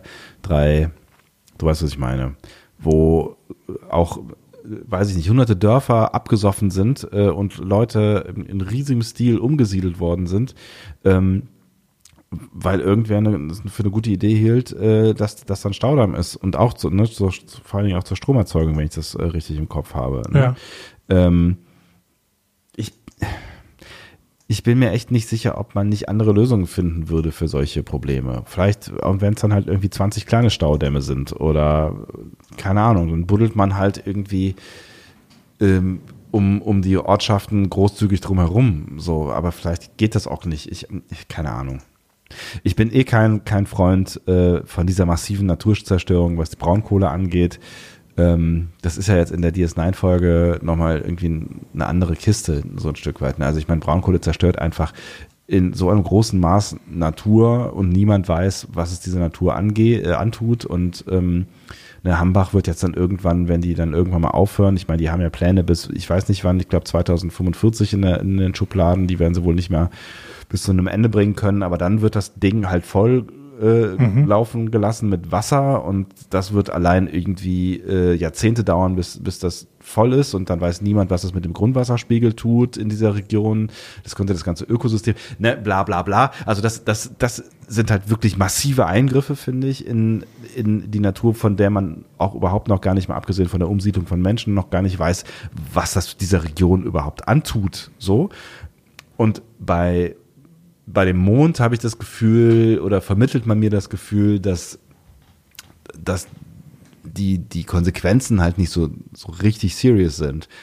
So, also klar, der Mond ist nicht mehr bewohnbar. Das ist äh, ja. schwierig für alle, die da, die da wohnen, aber das sind ja offensichtlich jetzt nicht so richtig viele und ansonsten tangiert niemanden mehr so richtig, was da oben an der, auf dem Mond passiert. Ob der jetzt eine Atmosphäre hat oder nicht, wenn alle weg sind, ist halt auch wurscht.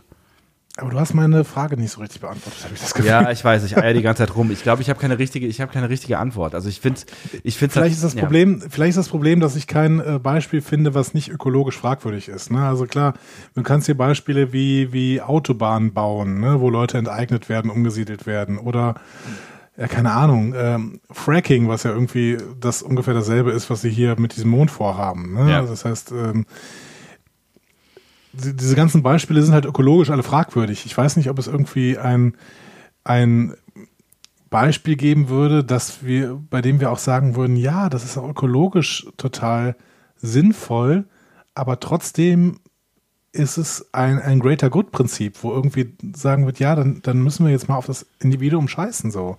Und äh, müssen dem Individuum halt wirklich Freiheit berauben, keine Ahnung. Ja, viele würden vielleicht sagen, dass das so, keine Ahnung, die, das, das Verbot, Diesel zu benutzen in Innenstädten oder sowas vielleicht sowas ist. Mhm. Ne?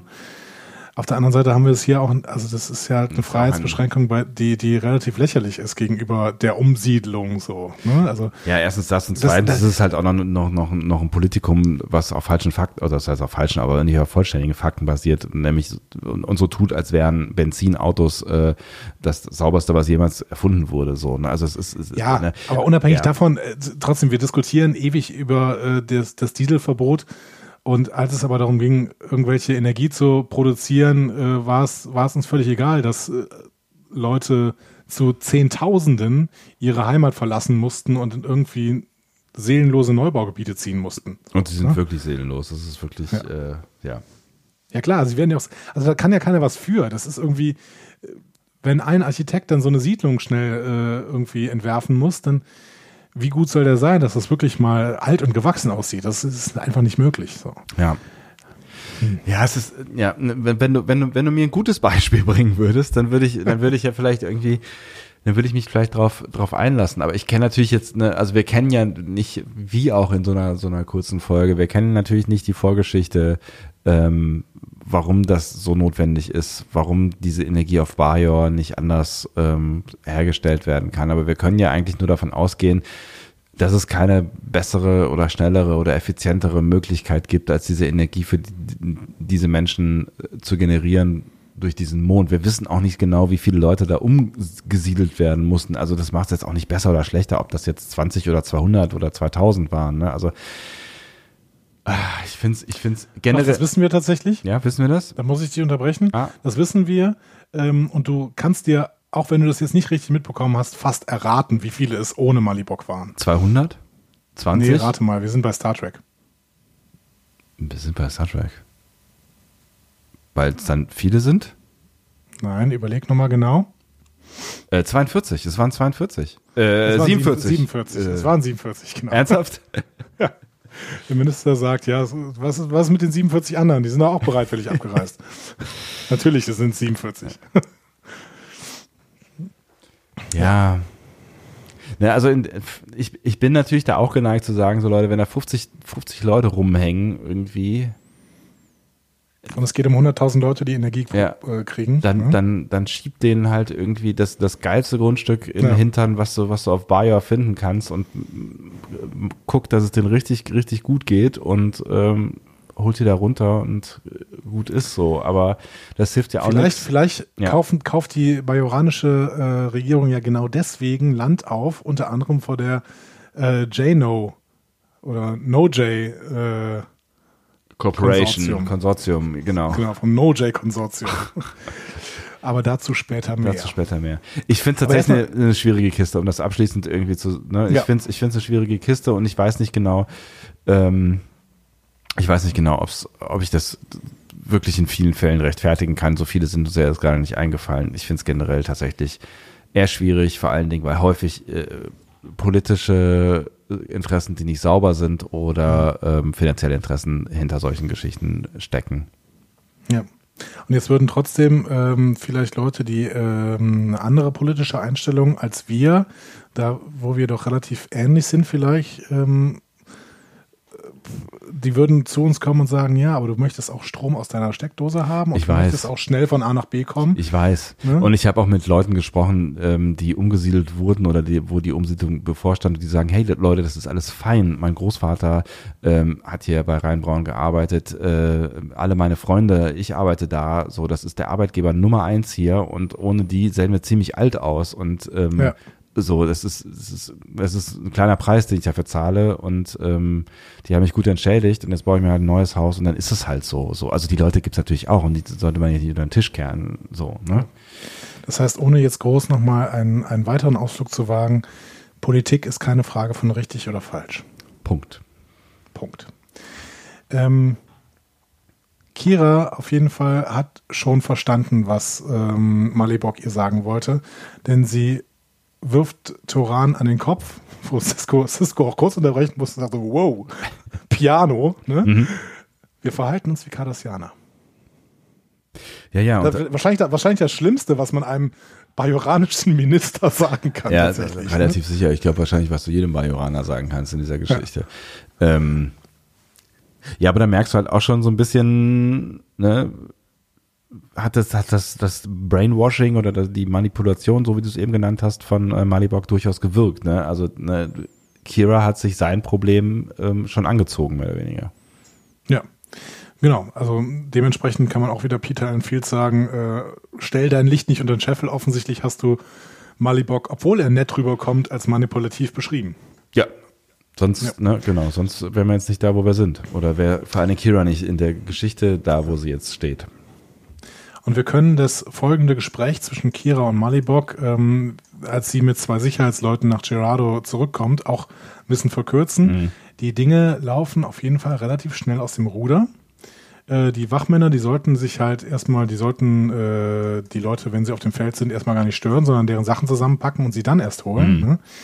Ähm, aber tatsächlich wehren die sich natürlich. Oh, Überraschung. Wunder. Ja. Genau. Und der Wach, und ein Wachmann wird von einer Heugabel verwundet. Malibok greift ihn dann auch an und wirkt ihn. Und mit relativ viel Energie fand ich. Also da habe ich gedacht, so, ah, Ja. krass, der, der ist ja schon ziemlich fit, so, ne? Was der andere Wachmann weiß sich nicht so richtig zu helfen und äh, schießt Malibok mit dem Phaser über den Haufen. Ich glaube, das soll auch so ein bisschen zeigen, dass, dass Malibok schon jemand ist, der sich hat wehren können und sich in seinem Leben hat wehren müssen, so, ne? Also der, Ja. Ähm, der weiß sich zur Wehr zu setzen, ne? Aber natürlich, ne, beim Phaser ist dann halt Schluss. Ja, und er verteidigt tatsächlich die Seinen. Ja, Ne? ja. Kera hat es vorher auch nochmal versucht mit, mit Sätzen wie hören Sie auf die Stimme der Vernunft. Das ist natürlich auch echt schon fast ein bisschen zynisch, ne? Ja, Aber gut, definitiv. Malibok ist getroffen, er ist nicht tot, so viel können wir an dieser Stelle schon mal sagen. Ähm, aber Malibok ist erstmal äh, am Boden. Ja. Und das fand ich fast dann einen schwierigen Moment, um irgendwie zurück zu DS9 zu gehen. Ich wollte jetzt irgendwie schon wissen, was mit Malibok weitergeht. Ähm, gut, ich kannte die Folge natürlich, aber Ja. trotzdem ähm, Ja, da ich auch. nicht der beste Moment, um nochmal zur B-Story zu gehen. Nee, ich finde auch tatsächlich, hätte man das irgendwie, ähm, hätte man da, glaube ich, nochmal zwei Minuten weiter erzählen sollen an der Stelle. Nichtsdestotrotz gehen wir zur B-Story. Nock und Jay kommunizieren nur über Audio natürlich, das haben sie sich gut äh, überlegt, mit dem Besteller der Schaftbolzen und geben sich als No-Jay-Konsortium aus, damit dieser Bajoraner halt nicht merkt, dass er mit zwei Kindern redet. Ähm, der macht auch klar, ja, ich habe kein Latinum, hätte ich Latinum, dann hätte ich jetzt diese selbstdichtenden Schaftbolzen. ne? ähm, aber er sagt, ja gut, aber was ich habe, ist Land. Ne? Ich habe ähm, sieben Tessipates Land. Was auch immer ein Tessipate ist. Ja. Übrigens, ein, ein, Tessipate, ich habe es dann rausgefunden, ein Tessipate äh, besteht aus einer bestimmten Anzahl von Quadrat-Carry-Pates. Okay, also Jogs, äh, äh, Jog. Jake sagt, äh, ähm, sieben findet er gut. Ja. Ich hatte das Gefühl, wir Sieben. wissen alle, die wir gerade im Raum miteinander stehen, nicht, was sieben. Keiner hat eine Ahnung. ja, genau, so. Also es gibt später eine Episode, die heißt Children of Time. Äh, du erinnerst dich vielleicht, ähm, wo äh, die gesamte DS9-Crew auf sich selber trifft, Oh. äh, die schon lange auf einem Planeten gelebt hat. Ah, irgendwie dunkel kommt da irgendwas. Nach- ja, Nachfahren. Ja, ja. Äh, da wird nochmal genannt, dass äh, Yelk-Melonen ähm, auf einem Quadrat-Carry-Pate wachsen. Okay, Das ist so eine, so eine Matheaufgabe da irgendwie. so be Ähm, it. Genau. Wie viel, wie viel äh, Yelk-Melonen wachsen dann auf mehreren ähm, Tessipates? Whatever. Genau. Könnten auch X und Y einfach sagen. Ja. Wir wissen es nicht. Aber äh, Jack sieht auf jeden Fall Potenzial. Und jetzt äh, würde er sich, würden seine Ohren kribbeln. Ja. Ne? Das ist dieser Moment. Ja, was auch immer. Ähm, oder was auch immer. Auf jeden Fall willigt er ein und Nock, Nox, ähm, Nox Instinkt geht hier nicht an. Ist eigentlich, eigentlich relativ seltsam, oder? Eigentlich schon. So, wobei, ne, ich meine, jetzt ist es zum dritten Mal passiert. Ne? Zum dritten Mal will jemand ihm kein Latinum äh, geben und der will halt Latinum haben, so, ne? Und äh, er sagt dann halt vielleicht auch nicht völlig zu Unrecht, weil das ist jetzt das erste Mal, dass es mehr oder weniger immateriell wird. Ne? Also klar, Land ist schon auch irgendwie materiell, aber es ist so, bisher hatten sie halt immer Kisten mit irgendwas äh, und jetzt wird's halt zu einem Stück Fläche, wo sie nicht mehr irgendwie wissen, was kann dieses Land, ne? Ist es irgendwie, hat es irgendeine Relevanz? Ist es fruchtbar? Ist, es- wo liegt es? Oder was auch immer, ne? So. Und ich finde, er sagt dann nicht, nicht vollständig zu Unrecht, hey, äh, was will ich mit dem Dreck? Also, Genau. das ist, da habe ich nichts in der Hand, außer Dreck. Auf der anderen Seite ist eigentlich Land ja immer so ein äh, relativ gutes Spekulationsobjekt. Ja, auf der Erde, wo die Immobilienpreise durch die Decke gehen und äh, gleichzeitig mit die äh, Grundstückspreise. Aber auf, ob das auf Bajor so ist, Naja, gut. Aber ähm, er ist auf jeden Fall ziemlich geknickt danach. Ne? Nur Jack hat halt schon zugestimmt und dementsprechend sitzen sie jetzt halt auf Dreck.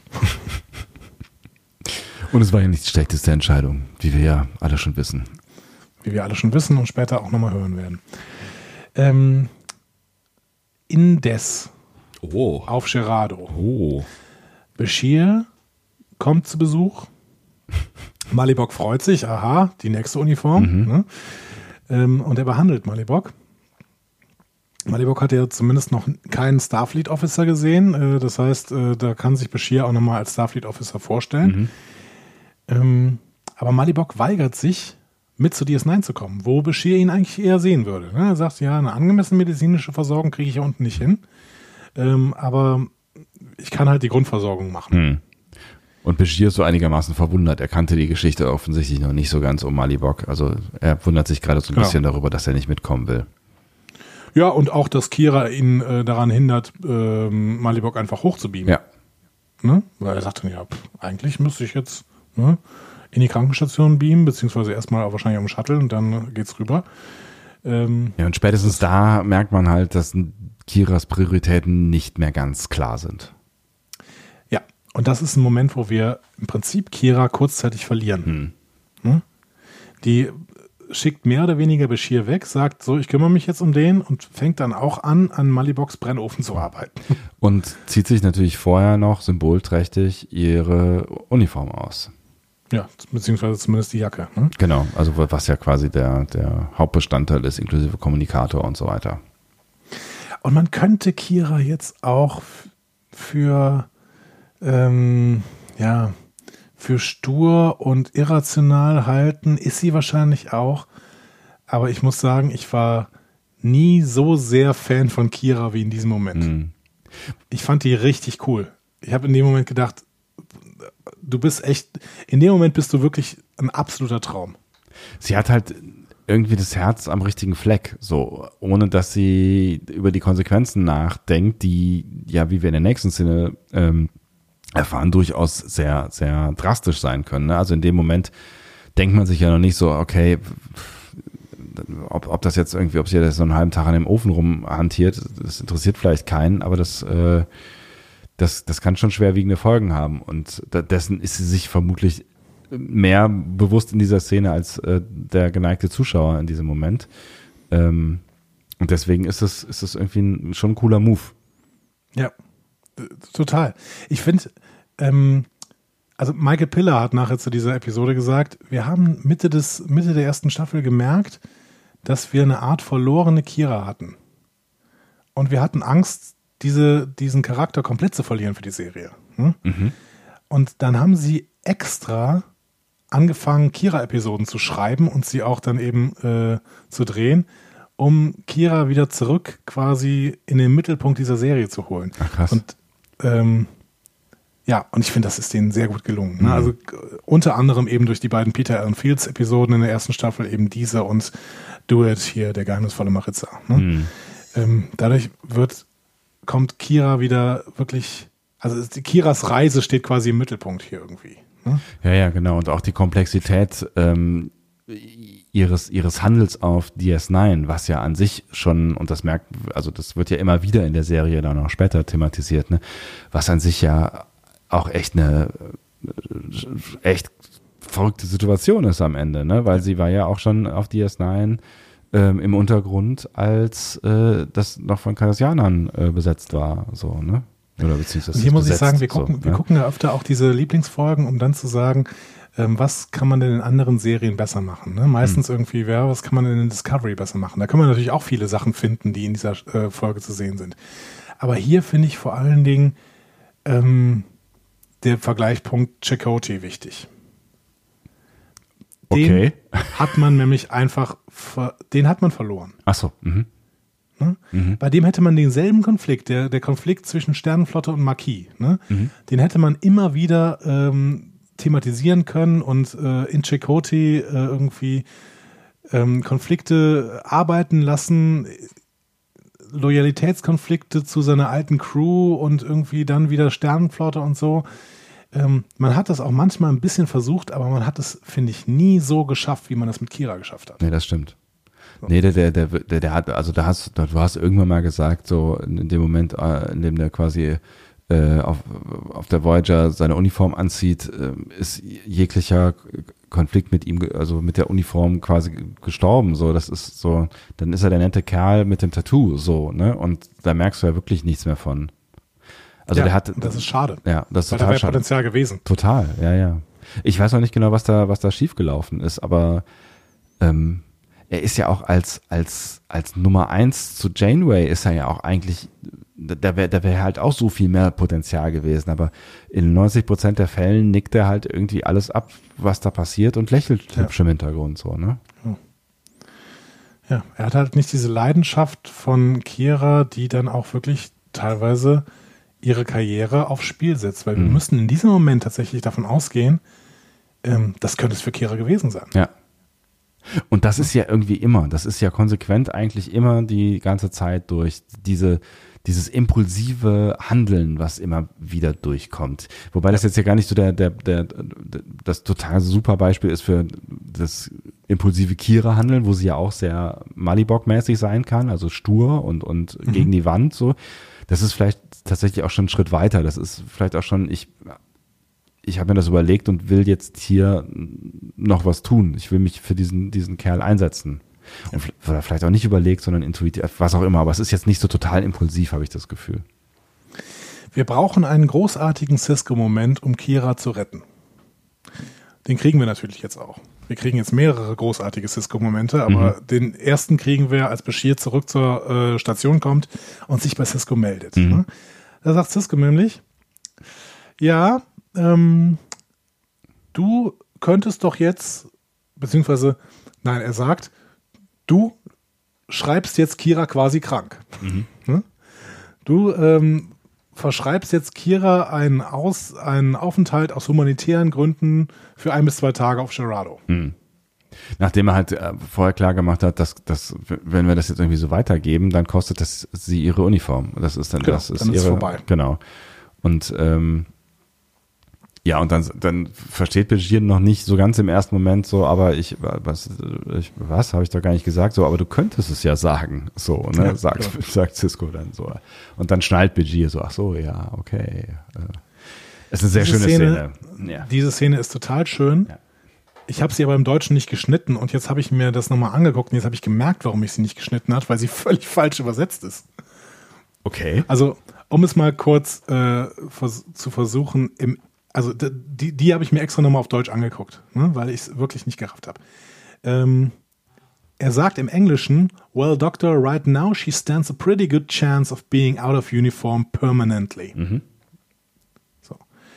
Ähm, das heißt, sie, sie hat jetzt eine wirklich gute Chance, für immer ihre Uniform zu verlieren. So wie du es gerade eben gesagt hast. Ne? Genau. In der deutschen Übersetzung sagt, ähm, sagt Cisco, gut, Doktor, sie hat damit ihre Chance wahrgenommen, eine Zeit lang ohne Uniform weiterzuleben. Hä? Was was radikal anderes ist. Richtig. Wirklich völliger Quatsch. So. Und dementsprechend macht diese, macht diese Szene überhaupt keinen Sinn im Deutschen. Hä? Wie kommen die denn darauf? Ja, keine Ahnung. Das, das hat irgendwer gepennt. So. Verrückt. So, und ähm, ja, also ich hatte, ich habe immer mich gefragt, was das eigentlich für ein Gespräch ist. Und im Englischen macht es plötzlich total Sinn und es ist eine super Cisco-Szene. Aber Im Deutschen macht es halt überhaupt keinen Sinn. Da, wenn, er- wenn er erzählt, ja gut, die hat jetzt, wird jetzt halt eine Zeit lang da unten bleiben, kein Problem. Äh, und du sagst das jetzt. Hä? So, das macht, macht keinerlei Sinn. So. Abgefahren. Also da hat wirklich jemand gepennt. Nee, ich finde es auch, das ist eine der, der schöneren, äh, vielleicht eine der schönsten Szenen dieser, dieser Folge. Ja, äh, genau. Ich, ich finde die Cisco-Szene, die jetzt folgt, äh, fast noch besser, aber man muss auch sagen, man sieht schon hier, ähm, dieser, dieser Moment zeigt mal wieder, was für ein Captain Cisco eigentlich sein muss. Ne? Das hätte Picard ja niemals machen können. Cisco, Cisco äh, kann überhaupt nicht ständig nach dem, nach äh, 1 zu 1 nach dem Sternflottenprotokoll handeln, weil er sich eben immer in dieser Schnittstelle befindet, ne? weil er eben gucken muss, dass er die Bajoraner die Nachkriegs, die in der Nachkriegszeit hängen, auch mal irgendwie gegen das Protokoll unterstützen kann. Hm? Nein, Und- äh, na, ihm ist natürlich auch sofort klar, wo, wo das Problem für Kira ist in dem Moment. Ja, ne? Ich meine, sie genau. hat es natürlich auch auf der Ops-Ebene nochmal äh, relativ verdeutlicht, wo ihr Problem irgendwie mit der ganzen Geschichte ist. Aber äh, ihm ist klar, er muss ihr Zeit geben. Ja, genau. Und die erkauft er sich dadurch, dass äh, er Bashir quasi befiehlt, sie ihr diesen Aufenthalt zu verschreiben. Ja. Ähm, genau, und wir, wir gehen quasi sofort zur nächsten überragenden Cisco-Szene, die ich wirklich für die beste Szene in der gesamten Folge halte. Ähm, also da, wir gehen zurück auf, auf den Mond und da versucht äh, Kira gerade Malibok irgendwas mit einem Baum zu erklären. Also sie versucht mehr oder weniger Malibok mit einem Baum zu vergleichen. Ja. Ähm, und dann kündigt sich Cisco an. Und Malibok sagt auch so, ja, äh, erzähl ihm doch mal was von deinem Baum. Genau. Also eine So, schöne Szene zwischen den beiden irgendwie so. Wo Absolut. Du, wo du auch merkst, irgendwie, die haben sich schon auch irgendwie angenähert, so, ne? Und ähm, Cisco kriegt eine Minute Malibok mit, vielleicht noch nicht mal, ne? Und er versteht alles. Der versteht sofort, warum Kira ihn mag. Er versteht, was Kira tut. Er versteht, dass sie es ähm, eben auch gewohnt ist, mit so einem Außenseiter zu sympathisieren wegen ihrer Biografie. Und er macht ihr klar, und zwar in einer völligen Ruhe, in einer völligen Ruhe und Subtilität, die Avery Brooks auch so intensiv spielen kann. Ne? Also es, es ist fast, fast der beste Modus, finde ich, äh, in dem Avery Brooks überhaupt spielt. Ja. Ne? Diese, diese Ruhe und Intensität, mit der er ihr hier klar macht, ähm, ja, aber du bist jetzt auf der anderen Seite. Und in ihr gefriert alles. Ne? So. Ähm, und da auch der Regisseur, was der hier für eine, für eine Leistung gebracht hat, das ist so gut. Kira kniet sich nieder, um an diesem Ofen zu arbeiten und Cisco steht wie die, wie, nein, nicht moralisch, aber wie die, wie diese übergeordnete äh, Instanz vor ihr und geht dann aber in die Knie und sagt so, und jetzt spreche ich dich als Freundin an.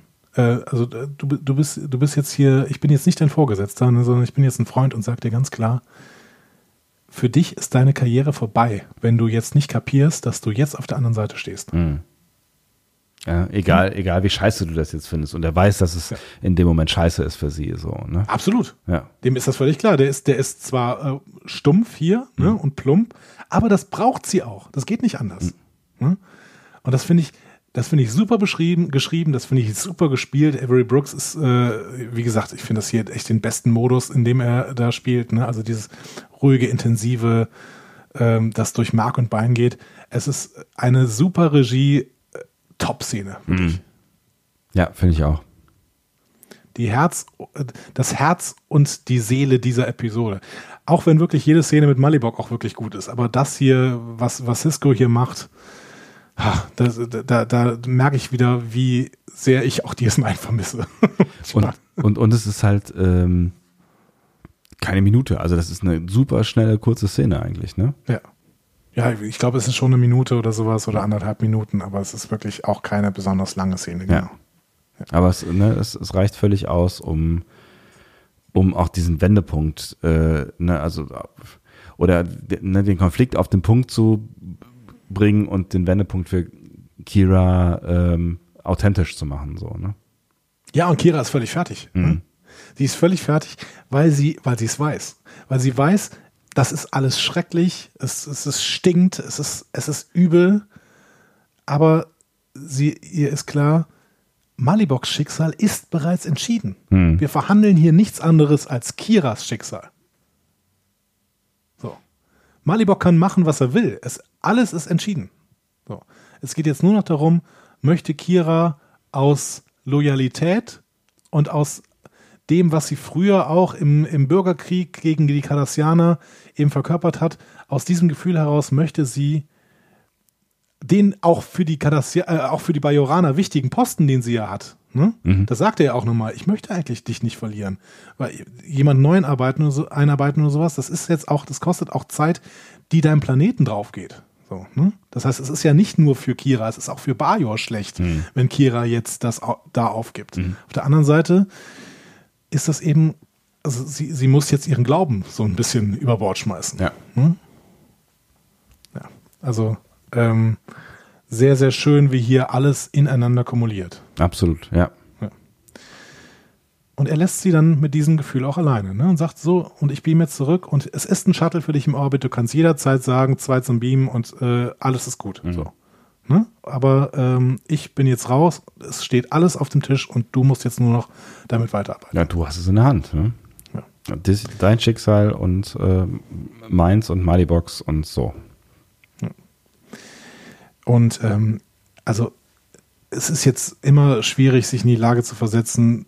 Ich habe das beim ersten Mal geguckt und ähm, habe darüber nachgedacht. Natürlich habe ich beim ersten Gucken nicht so intensiv darüber nachgedacht, wie ich es jetzt irgendwie beim Vorbereiten unserer Folge hier gemacht habe. Ne? Aber ich glaube schon, dass wenn man das getan hätte und in diesem Moment gestoppt hätte, man sich auch überlegen könnte, Kira, gibt Kira wirklich auf? Ich weiß nicht, ob es zu diesem Zeitpunkt in DS9 schon so gut gezeichnet war, dass man sich das gefragt hätte. Hm.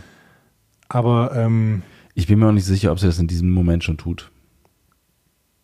Ich glaube, das ist ein Prozess. Ich glaube, es ist ein Prozess, ähm, den, der, der, die Nacht noch braucht, auf jeden Fall. Vielleicht auch, wenn sie in dem Moment schon ahnt oder irgendwas in ihr weiß, dass, ähm, dass Cisco recht hat, will sie es, glaube ich, in dem Moment noch nicht wirklich wahrhaben und braucht, braucht noch die Zeit.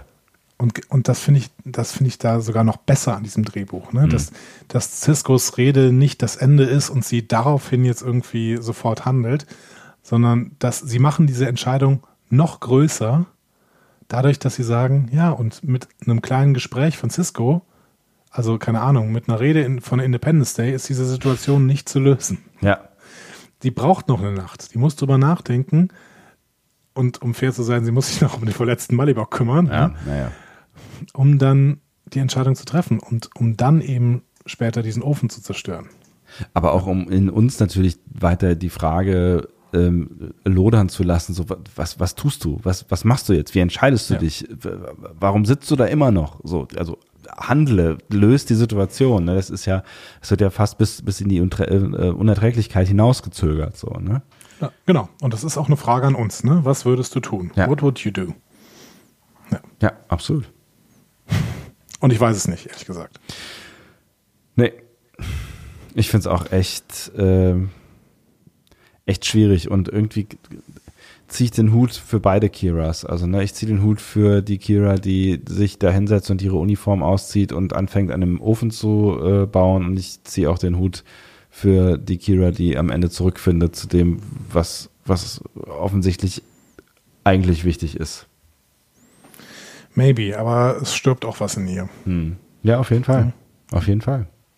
Und ich glaube, das weiß sie auch. Und äh, deswegen ist es vielleicht auch mit dieser Rede Francisco nicht getan, weil, weil sie halt irgendwie, weil sie diesen Weg einfach erst gehen muss und Ja. äh, das kein, kein einfacher ist. Aber bevor wir Gott sei Dank nicht mit der B-Story aufhören, sondern mit der A-Story natürlich aufhören, äh, bringen wir noch kurz die B-Story zu Ende. Ähm, in einem ganz schönen Punkt. Ne? Die, äh, Nock und Jake spielen wieder Karten im, im Quarks. Und dann äh, kommt Odo zu Quark und äh, fragt ihn, ja, hast du schon mal was vom No-Jake-Konsortium gehört? Weil, ähm, da, das besitzt offensichtlich so ein Stück Land, das die bajoranische Regierung kaufen möchte. Ähm, aber die findet die nicht, obwohl die hier offensichtlich auf dieser Station zu Hause sind. Ne? Und ähm, Quark ist erstmal sauer. Also, äh, wie, was hier auf dieser Station laufen Geschäfte, von denen ich nichts weiß, das kann nicht wahr sein. Ne? Ähm, und fängt dann an, irgendwie äh, bei seinem seinen Computer zu hacken. hinter der Jedes Bar. Mal, ja, ja, genau. Er macht da ja. Immer, ne, er schiebt da immer irgendwelche Röhrchen rein und raus, wenn er dann irgendwie, Genau. ja, was auch immer tut. Und äh, Nock und Jake sprechen ihn dann von hinten an und er ist mal genervt und so, ja, komm, keine Ahnung, wisch den Boden. So. ähm, und äh, Nock sagt dann, ja, mal, ich habe einen Geschäftsvor äh, Geschäftsvorschlag für dich kau- kostet dich nur 5 Bar Latinum. Und Quark dreht sich um, guckt die beiden an und denkt, oh Mann, no Jay. Ja, er schneidet es dann sofort. Er Ne? schneidet sofort, Ja. genau. Ähm, ist so ein bisschen genervt, aber irgendwie auch so ein bisschen beeindruckt ne, von, von dem, was da gerade mit seinem Neffe mit ihm gemacht hat. Ja. Ne? So.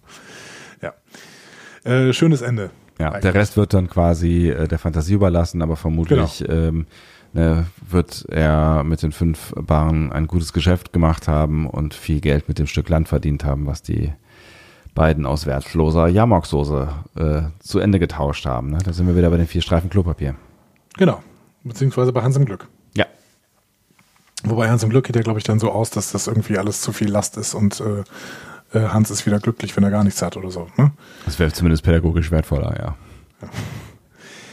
Ähm, die Sonne geht auf Gerardo auf. Kira hat sich die halbe Nacht um Malibok gekümmert, äh, aber als sie aufwacht, ist er nicht mehr da. Mhm. Sie geht nach draußen und sieht, er ist dabei, den Ofen fertig zu machen. Und dabei hilft ihm Kira auch. Ne?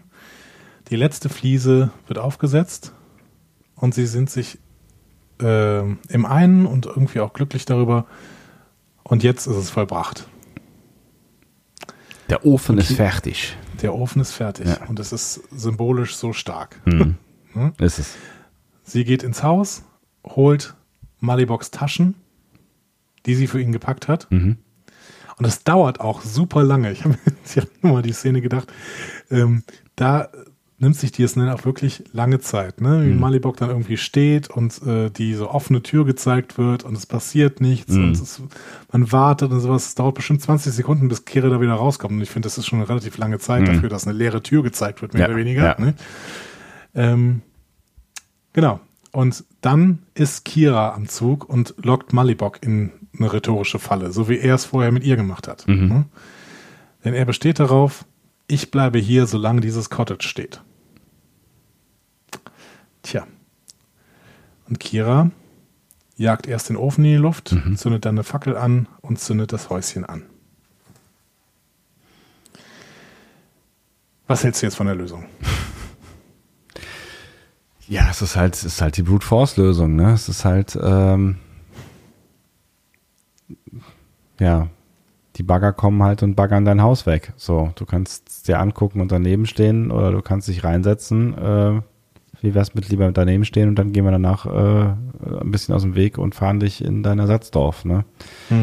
Es ist halt, es ist halt schon über, über seinen Willen hinweg quasi. Und ne, also man kann ja auch mal festhalten, äh, Malibok reagiert da nicht glücklich. Ne? Also der ist. Nee, Ne? nein, äh, im Gegenteil. Er bittet Kira, den Phaser auch bei ihm einzusetzen. Ja. Und äh, er sagt ihr sogar, ja, wenn du irgendwann mal was für mich empfunden hast, dann machst du das jetzt. Ja, und mittlerweile Wenn- ist er sich ja sicher, dass, dass, dass sie, dass die eine Verbindung zueinander haben, dass Ja. Kira schon auch auf seiner Seite ähm, zumindest zeitweise gewesen ist oder ein Teil von ihr das nachvollziehen kann, was, was er da gerade durchmacht. So, ne? Aber es hilft ja alles nichts. Er besteht auch nochmal darauf, wenn ich jetzt hier Gerardo verlassen muss, dann sterbe ich. Mhm. Und sie besteht dann noch energischer drauf, nein, das ist nicht so. Sie tippt auf ihr Badge und sagt zwei zum Beam. Ja. Es gab keine Lösung, die äh, ohne Schmerzen ausgeht. Und das ist natürlich aber jetzt eine Lösung, die jeden schmerzt. und vielleicht ist es trotzdem die beste. Ja, sie schmerzt halt nicht jeden. Ne? Sie schmerzt halt nicht die hunderttausenden Menschen, die dann ähm, im, im Winter äh, nicht frieren oder vielleicht sogar erfrieren müssen. Ne? Also man, man erklärt es uns ja nicht so ganz genau. Ne? Also, aber vermutlich geht es da ja auch um, um ein humanitäres Problem am Ende. Ja, klar. Ne? Mhm. Also um kein Luxusproblem. So, ne? Also Nee, nee, Ja. tatsächlich, genau. Ich glaube auch, da geht es wirklich um, um, um Humanität. Ansonsten ist es zu, ist es zu klein. Ansonsten ist der Konflikt zu klein. Ja. Ne? Genau. Ja, ja, ne, das, das ist ja wieder der Braunkohle-Dingsbums. Das ist ja jetzt halt irgendwie, äh, also spätestens jetzt, in der Jetztzeit ist es jetzt zu, zu einem sehr schwierigen Konflikt geworden, weil es einfach eigentlich, äh, ne, weil es nicht alternativlos ist. So. Und das macht es natürlich insofern hier so ein bisschen einfacher, weil wir keine Alternativen kennen und es offensichtlich keine guten gibt und äh, ja, offensichtlich auch insofern nicht, als dass ähm, dass die Regierung in Bayern nicht mal äh, die, die softe Methode abwarten will und äh, Mhm. ein Jahr Zeit hat. Also scheinbar ist das, ist da ja auch Not angesagt. Aber trotzdem, ne, es macht die Situation für alle Beteiligten nicht besser. Ne? Und du hast einen gebrochenen Malibok am Ende und du hast auch ein Stück weit eine gebrochene Kira am Ende. Und du hast ein offenes Ende. Stimmt. Erfahren wir nochmal, du weißt doch immer alles, erfahren wir nochmal irgendwas von Malibok irgendwann, irgendwo? Nein, nicht on screen und dementsprechend nicht Kanon. Hm. Also Malibok kommt nochmal vor in, äh, in, äh, in einem Buch, ne, in einem Roman. Habe ich nicht gelesen. Ähm, ich weiß auch nicht, äh, wie er da thematisiert wird. Es kommt auch nochmal Gerardo vor, in mehreren Romanen sogar und in, auch in zwei Spielen wohl. Ähm, aber wir wissen nicht, was Malibok jetzt tut. Hm. Wir wissen noch nicht mal, was er jetzt am Ende dieser Folge tut. Wir, wi- wir können, er kann, es kann auch sein, dass er sich nicht be- beamen lässt und äh, ins Haus läuft und verbrennt oder sowas. Es ist, Alles ist möglich, ja. alles ist möglich und das Geniale an der Story ist, es spielt auch keine Rolle.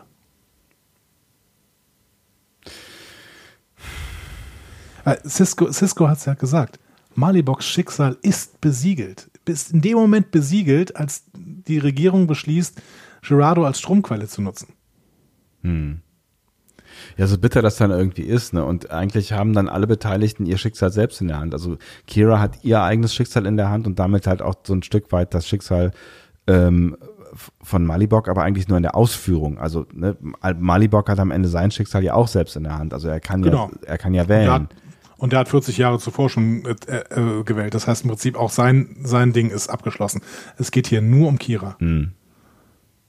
Das, und das ist das Wichtige. Ne? Also es geht, es geht nur darum, dass Kiras Reise eben noch nicht vorbei ist. Die muss irgendwann, die muss erkennen, dass sie nicht mehr die Außenseiterin ist. Die muss erkennen, dass sie nicht mehr der Widerstand gegen die Cardassianer ist, sondern dass sie jetzt die Machtposition hat. Hm. Weil, Klar, Revolution ist, ist also Malibok hat ja so ein bisschen recht. Der sagt vorher irgendwann mal so, ja, es muss ja Spaß gewesen sein, als ihr damals diese äh, Cardassianer hier an, aufgespießt habt. Ne? So.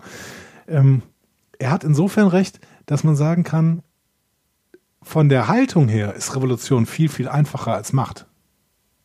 Du bist halt der, im Zweifel, ähm, naja gut, du bist auch nicht immer auf der, es gibt ja auch nachher Folgen, wo sie durchaus ja auch daran ähm, ähm, arbeitet oder Schwierigkeiten damit hat, dass sie, dass sie ja im Prinzip im Untergrund als, eine Art Terroristin äh, unterwegs Ja. war. Ne? Also das ist halt auch nicht immer einfach, aber insofern äh, ist es einfach, als dass seine Ideologie äh, stimmt. Ne? Aber wenn du jetzt, ne, wenn du jetzt Da natürlich hast du keine anfängst, Loyalitätskonflikte. Loyalitätskonflikte gibt es nicht, wenn du in der Revolution bist. Ja, außer du, du jagst halt irgendwie Menschen in die Luft und weißt nicht genau, wen du in die Luft jagst, so, ne? Also das, dann, dann wird, oder, ne, dann, dann wird's halt schwierig. Also es wird schon schwierig, wenn du halt irgendwie äh, ein Attentat äh, auf Cardassianer planst, wo nicht klar ist, Punkt. Ein Attentat auf Cardassianer planst, so. Ne, also ich meine, das ist, das ist, das ist im Zweifel der, der Feind, aber du weißt ja nie genau, wen triffst du da und dann wird's halt irgendwie schwierig. Ich, also es ist jetzt, ne, also die, die Rolle ist jetzt, finde ich, jetzt auch keine nur einfache Rolle.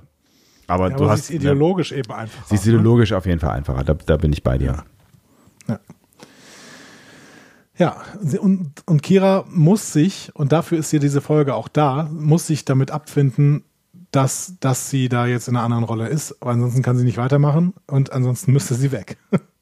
Ja, ja, klar. Und ich meine, das ist ja auch so eine, eine Chance für sie, auch ähm, irgendwie ihre Arbeit ähm, und für das, was sie gekämpft hat, das, das fortzusetzen, ne? Und ja. ähm, halt auf einer anderen, auf einer diplomatischen Ebene. Und das, das stinkt halt, weil es, zumindest manchmal, ne, weil es halt, weil es halt von Kompromissen geprägt ist und nicht das, das äh, Brute Force, wir machen jetzt alles, was wir für richtig halten, ähm, so, ne? Es funktioniert halt nicht.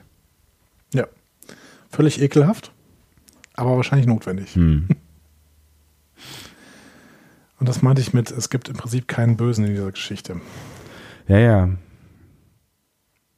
Ja, du, da, ne, du, hast, du, hast, du hast schon recht. Ne? Du kannst jetzt halt überlegen, ähm, ob, ob Macht irgendwas Böses ist oder. Aber ich meine, es ist ja auch Quark, weil es ist. Es, ist, es entsteht Macht, halt irgendwie. Macht kann per se ja eigentlich ja. nichts Böses sein, ja. weil Macht immer da ist. Ja, ja, ne, ich, wie gesagt. Die Frage ist, immer, wer sie hat. Genau. Also ich meine, über, überall, wo Menschen sind, ist Macht. Die Frage ist eben, wer sie hat. Am besten ist sie gut verteilt. Aber ja. Macht, Macht per se kann nichts Böses sein.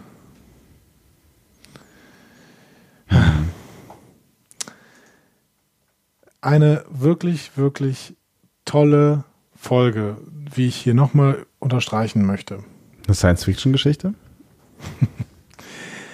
Ja, was ist Science Fiction? Ich finde, Science Fiction ist die Übertragung von gesellschaftlichen Problemen, die wir auf der Erde haben, in ein Weltraumsetting. Ähm und ja, dann ist es eine Science Fiction Geschichte. Aber nicht im klassischen Sinn. Ne? Also das ist, ne, wenn, wenn, wenn Michael Peller ein Problem hat mit der Handlung von Family, dann ähm, ja, aber Family, Family, äh, in Family wird ein Familienkonflikt auf der Erde thematisiert. Da kann ich schon eher sehen, dass es keine Science-Fiction-Story ist, als wenn hier gesagt wird, wir übertragen einen grundsätzlichen gesellschaftlichen Konflikt, den wir auf der Erde haben, auf eine außerirdische ähm, äh, Spezies, um den quasi von der Erde wegzubewegen, damit sich niemand identifizieren kann, mhm. aber trotzdem ähm, implizit natürlich das zu thematisieren. Ich glaube, das ist Science Fiction. Du hast schon recht, die Story ist natürlich eine größere, ne? Ähm, auch wenn es im Kern äh, bei beiden Geschichten um den Protagonisten und äh, die Entwicklung des Protagonisten geht. Ähm, aber ist die Geschichte auf Malibucks äh, Mond natürlich eine eine größere, aber es ist halt letztlich auch eine Gesellschaftsgeschichte, ne? Also es ja, ist jetzt. Das ist die Geschichte, die du eben angerissen hast. Ne? Mhm. Ne? Das ist die Geschichte vom Hambacher Forst mhm. ähm, und von diesen, diesen Staudämmen, die gebaut werden mhm. und von ähm, Autobahnen, die durch alte Dörfer in Thüringen geführt werden. Mhm. Die Geschichte ist das. Ja, ich bin mir noch nicht so ganz sicher. Aber das ist natürlich eine Frage von, von ähm, der Definition von Science Fiction. Ne? Das ist kann vielleicht auch jeder für sich selber beantworten am Ende. Ich finde, sie passt auf jeden Fall sehr gut in dieses Setting. Ich finde, sie passt ähm, sehr gut in die Serie und sie erfüllt eine gute Aufgabe, nämlich uns Kira und den Konflikt in ihr, aber auch den Konflikt zwischen Cardassia und Bajor näher zu bringen. Nochmal, ne, wir sind ja, sind ja in der ersten Staffel und ne, wissen vielleicht noch nicht so viel oder fühlen das alles noch nicht so viel. Und ich finde, das macht diese Folge auf eine, auf eine sehr subtile Art und Weise, so, ne, weil ich, ne, ich habe am Anfang gesagt, das ist keine große Folge und ich, ne, das ist mhm. keine, ich finde, es ist keine große Folge. Sie kommt so, ja. so nebenbei, kommt sie so daher, aber sie hat eine große Wirkung und das ja. finde ich echt ganz, ähm, ganz spannend an dieser Folge. Die, die geht so, die geht so weg, die geht so durch und du guckst dir das so an und du hast vielleicht sogar mal ein Tränchen im Auge an einer einen oder anderen Stelle, ähm, also sie nimmt dich schon mit, aber es ist, es ist so eine, es ist so ein Ausschnitt, so ein kleiner Ausschnitt, der für ganz viel Größeres steht. Und das finde ich das Spannende an der Folge. Jetzt sind wir hier uns wieder relativ einig, aber wir sind uns nicht einig mit offensichtlich den Bewertern von beispielsweise IMDb. Hm. Ja. Aber wenn sie die 144. von 173 Folgen ist, dann ist sie unterdurchschnittlich und zwar deutlich. Und das verstehe ich tatsächlich nicht, weil ich finde, hier ist, hier ist vieles gut, auch objektiv gut in dieser Story. Wir haben zwei tatsächlich gute Schauspieler. Ne? Ähm, also ich finde den, ja, den. Nicht nur zwei, ne? Also mal abge also jetzt ne, von Cisco, den ich jetzt nicht jedes Mal äh, extra erwähne, weil der macht eigentlich, mhm. ne, der, der Avery Brooks macht eigentlich immer einen äh, guten Job, aber ich finde Nana Visitor hier auch einfach sehr gut. Ich finde Ja. sie sehr, sehr authentisch in, ähm, in ihrem Konflikt. Sie ist, ich finde eh, ich sehe sie gerne. Ich finde eh, dass sie keine schlechte Schauspielerin ist, aber sie hat ähm, gute Tage oder schlechte Tage oder sie hat ein besseres Drehbuch oder ein, ich Ja, glaube, ich glaube, sie genau. lebt tatsächlich auch viel von dem, was sie geliefert bekommt. Und wenn sie nicht so viel geliefert bekommt, dann äh, vielleicht, vielleicht kann sie dann auch nicht so viel liefern. So, und in dem Fall, glaube ich, ist das Buch auch schon gut gewesen und sie hat es gut umgesetzt. Und das ist der nächste Punkt. Ich finde das Buch halt auch super. Ich finde, die Dialoge sind toll. äh, So, und ähm, ich kann, weiß gar nicht, wie man, wie man das, wie man das so richtig. Also ich kann verstehen, wenn jemand sagt, diese Folge ist mir zu lahm. Ne? Es passiert ja nichts. So, die B-Handlung ist unspektakulär. Die A-Handlung, in der passiert wirklich nichts. Ne? Also das ist, das ist ja ein Kammerspiel am Ende. So, ne? Ähm, da, fein, kann ich voll und ganz nachvollziehen, wenn jemand sagt, so, Alter, das waren 45 Minuten Langeweile. Ähm, Mhm. Aber ne, es gibt andere Sehgewohnheiten und gerade wenn du dir jetzt irgendwie anguckst oder es gibt auch ne, an, einfach andere Geschmäcker äh, und ne, Leute, die lieber so ein bisschen Action oder schnellere Folgen mögen, finde ich finde ich alles völlig in Ordnung. Aber dass man die generell so runterwertet, finde ich tatsächlich überraschend, weil ich finde, es gibt objektive Kriterien, an denen man messen kann, dass es keine Scheißfolge ist.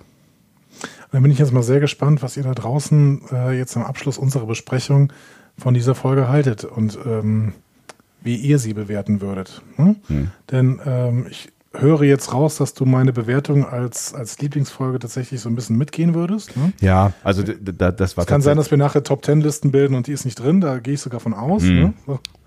Ist, Ähm, äh, ich, tatsächlich war das nie so richtig eine, eine Diskussion, weil ich diese Folge ähm, schon sehr früh in mein Herz geschlossen habe und ähm, das eine dieser Folgen ist, die, ähm, die wirklich in, in, in meinem Kopf auch geblieben ist. Und es sind gar nicht mal so viele. Wie ihr ja wisst, äh, ist mein Kopf ein Sieb und ähm, äh, das ist wirklich eine Folge, an, an die ich mich sehr gut äh, und schon sehr lange gerne erinnere aus, ich kann ja nicht mal genau sagen, warum.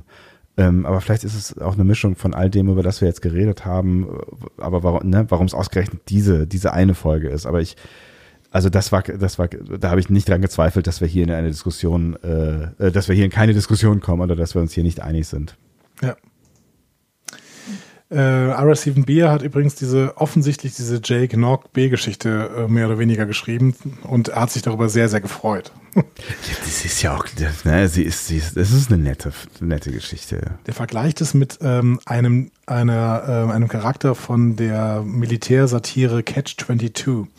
Ähm, das Buch habe ich leider nie gesehen, ähm, äh, nie gelesen, ist aber auch verfilmt worden. Und da äh, gibt es eine Figur namens Milo Mindebinder. ich glaube, so wird er ausgesprochen. Ähm, das ist so ein Typ, der Dinge erwerben kann und ähm, Ira Steven Beer sagt, ähm, wir haben diese beiden Kinder als Milo Minderbinder von Deep Space Nine äh, so zusammengefügt und so ein paar nette Sachen dadurch reingebracht. Ähm, das, ist so ein, das ist so ein Typ, der, der baut mit so Mitteln der Militär, also Mess Officer ist das quasi, so zuständig für die Verpflegung und er baut mit den Mitteln der Truppe so einen weltumspannenden Schwarzmarkt auf. so.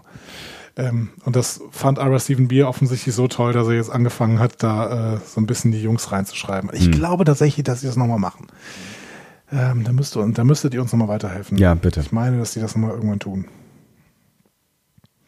Ja, und sowieso kann ich mich nur daran anschließen an das, was Andi gerade gesagt hat. Schreibt uns mal bitte gerne, was ihr von dieser Folge gehalten habt und äh, bitte keine falsche Scheu. Ich bin, äh, wie gesagt, ich glaube, das, das äh, können wir beide nachvollziehen, wenn ihr die Folge nicht cool fandet. Äh, alles, alles fein. Ähm, lasst uns drüber diskutieren. Ich hatte Bock und wenn ihr die Folge cool gefunden habt, erzählt uns, äh, ob ihr zu dem gleichen Ergebnis kommt äh, wie wir gerade oder ob ihr noch irgendwelche anderen äh, Faktoren seht, die wir jetzt ganz vernachlässigt haben in dieser Folge.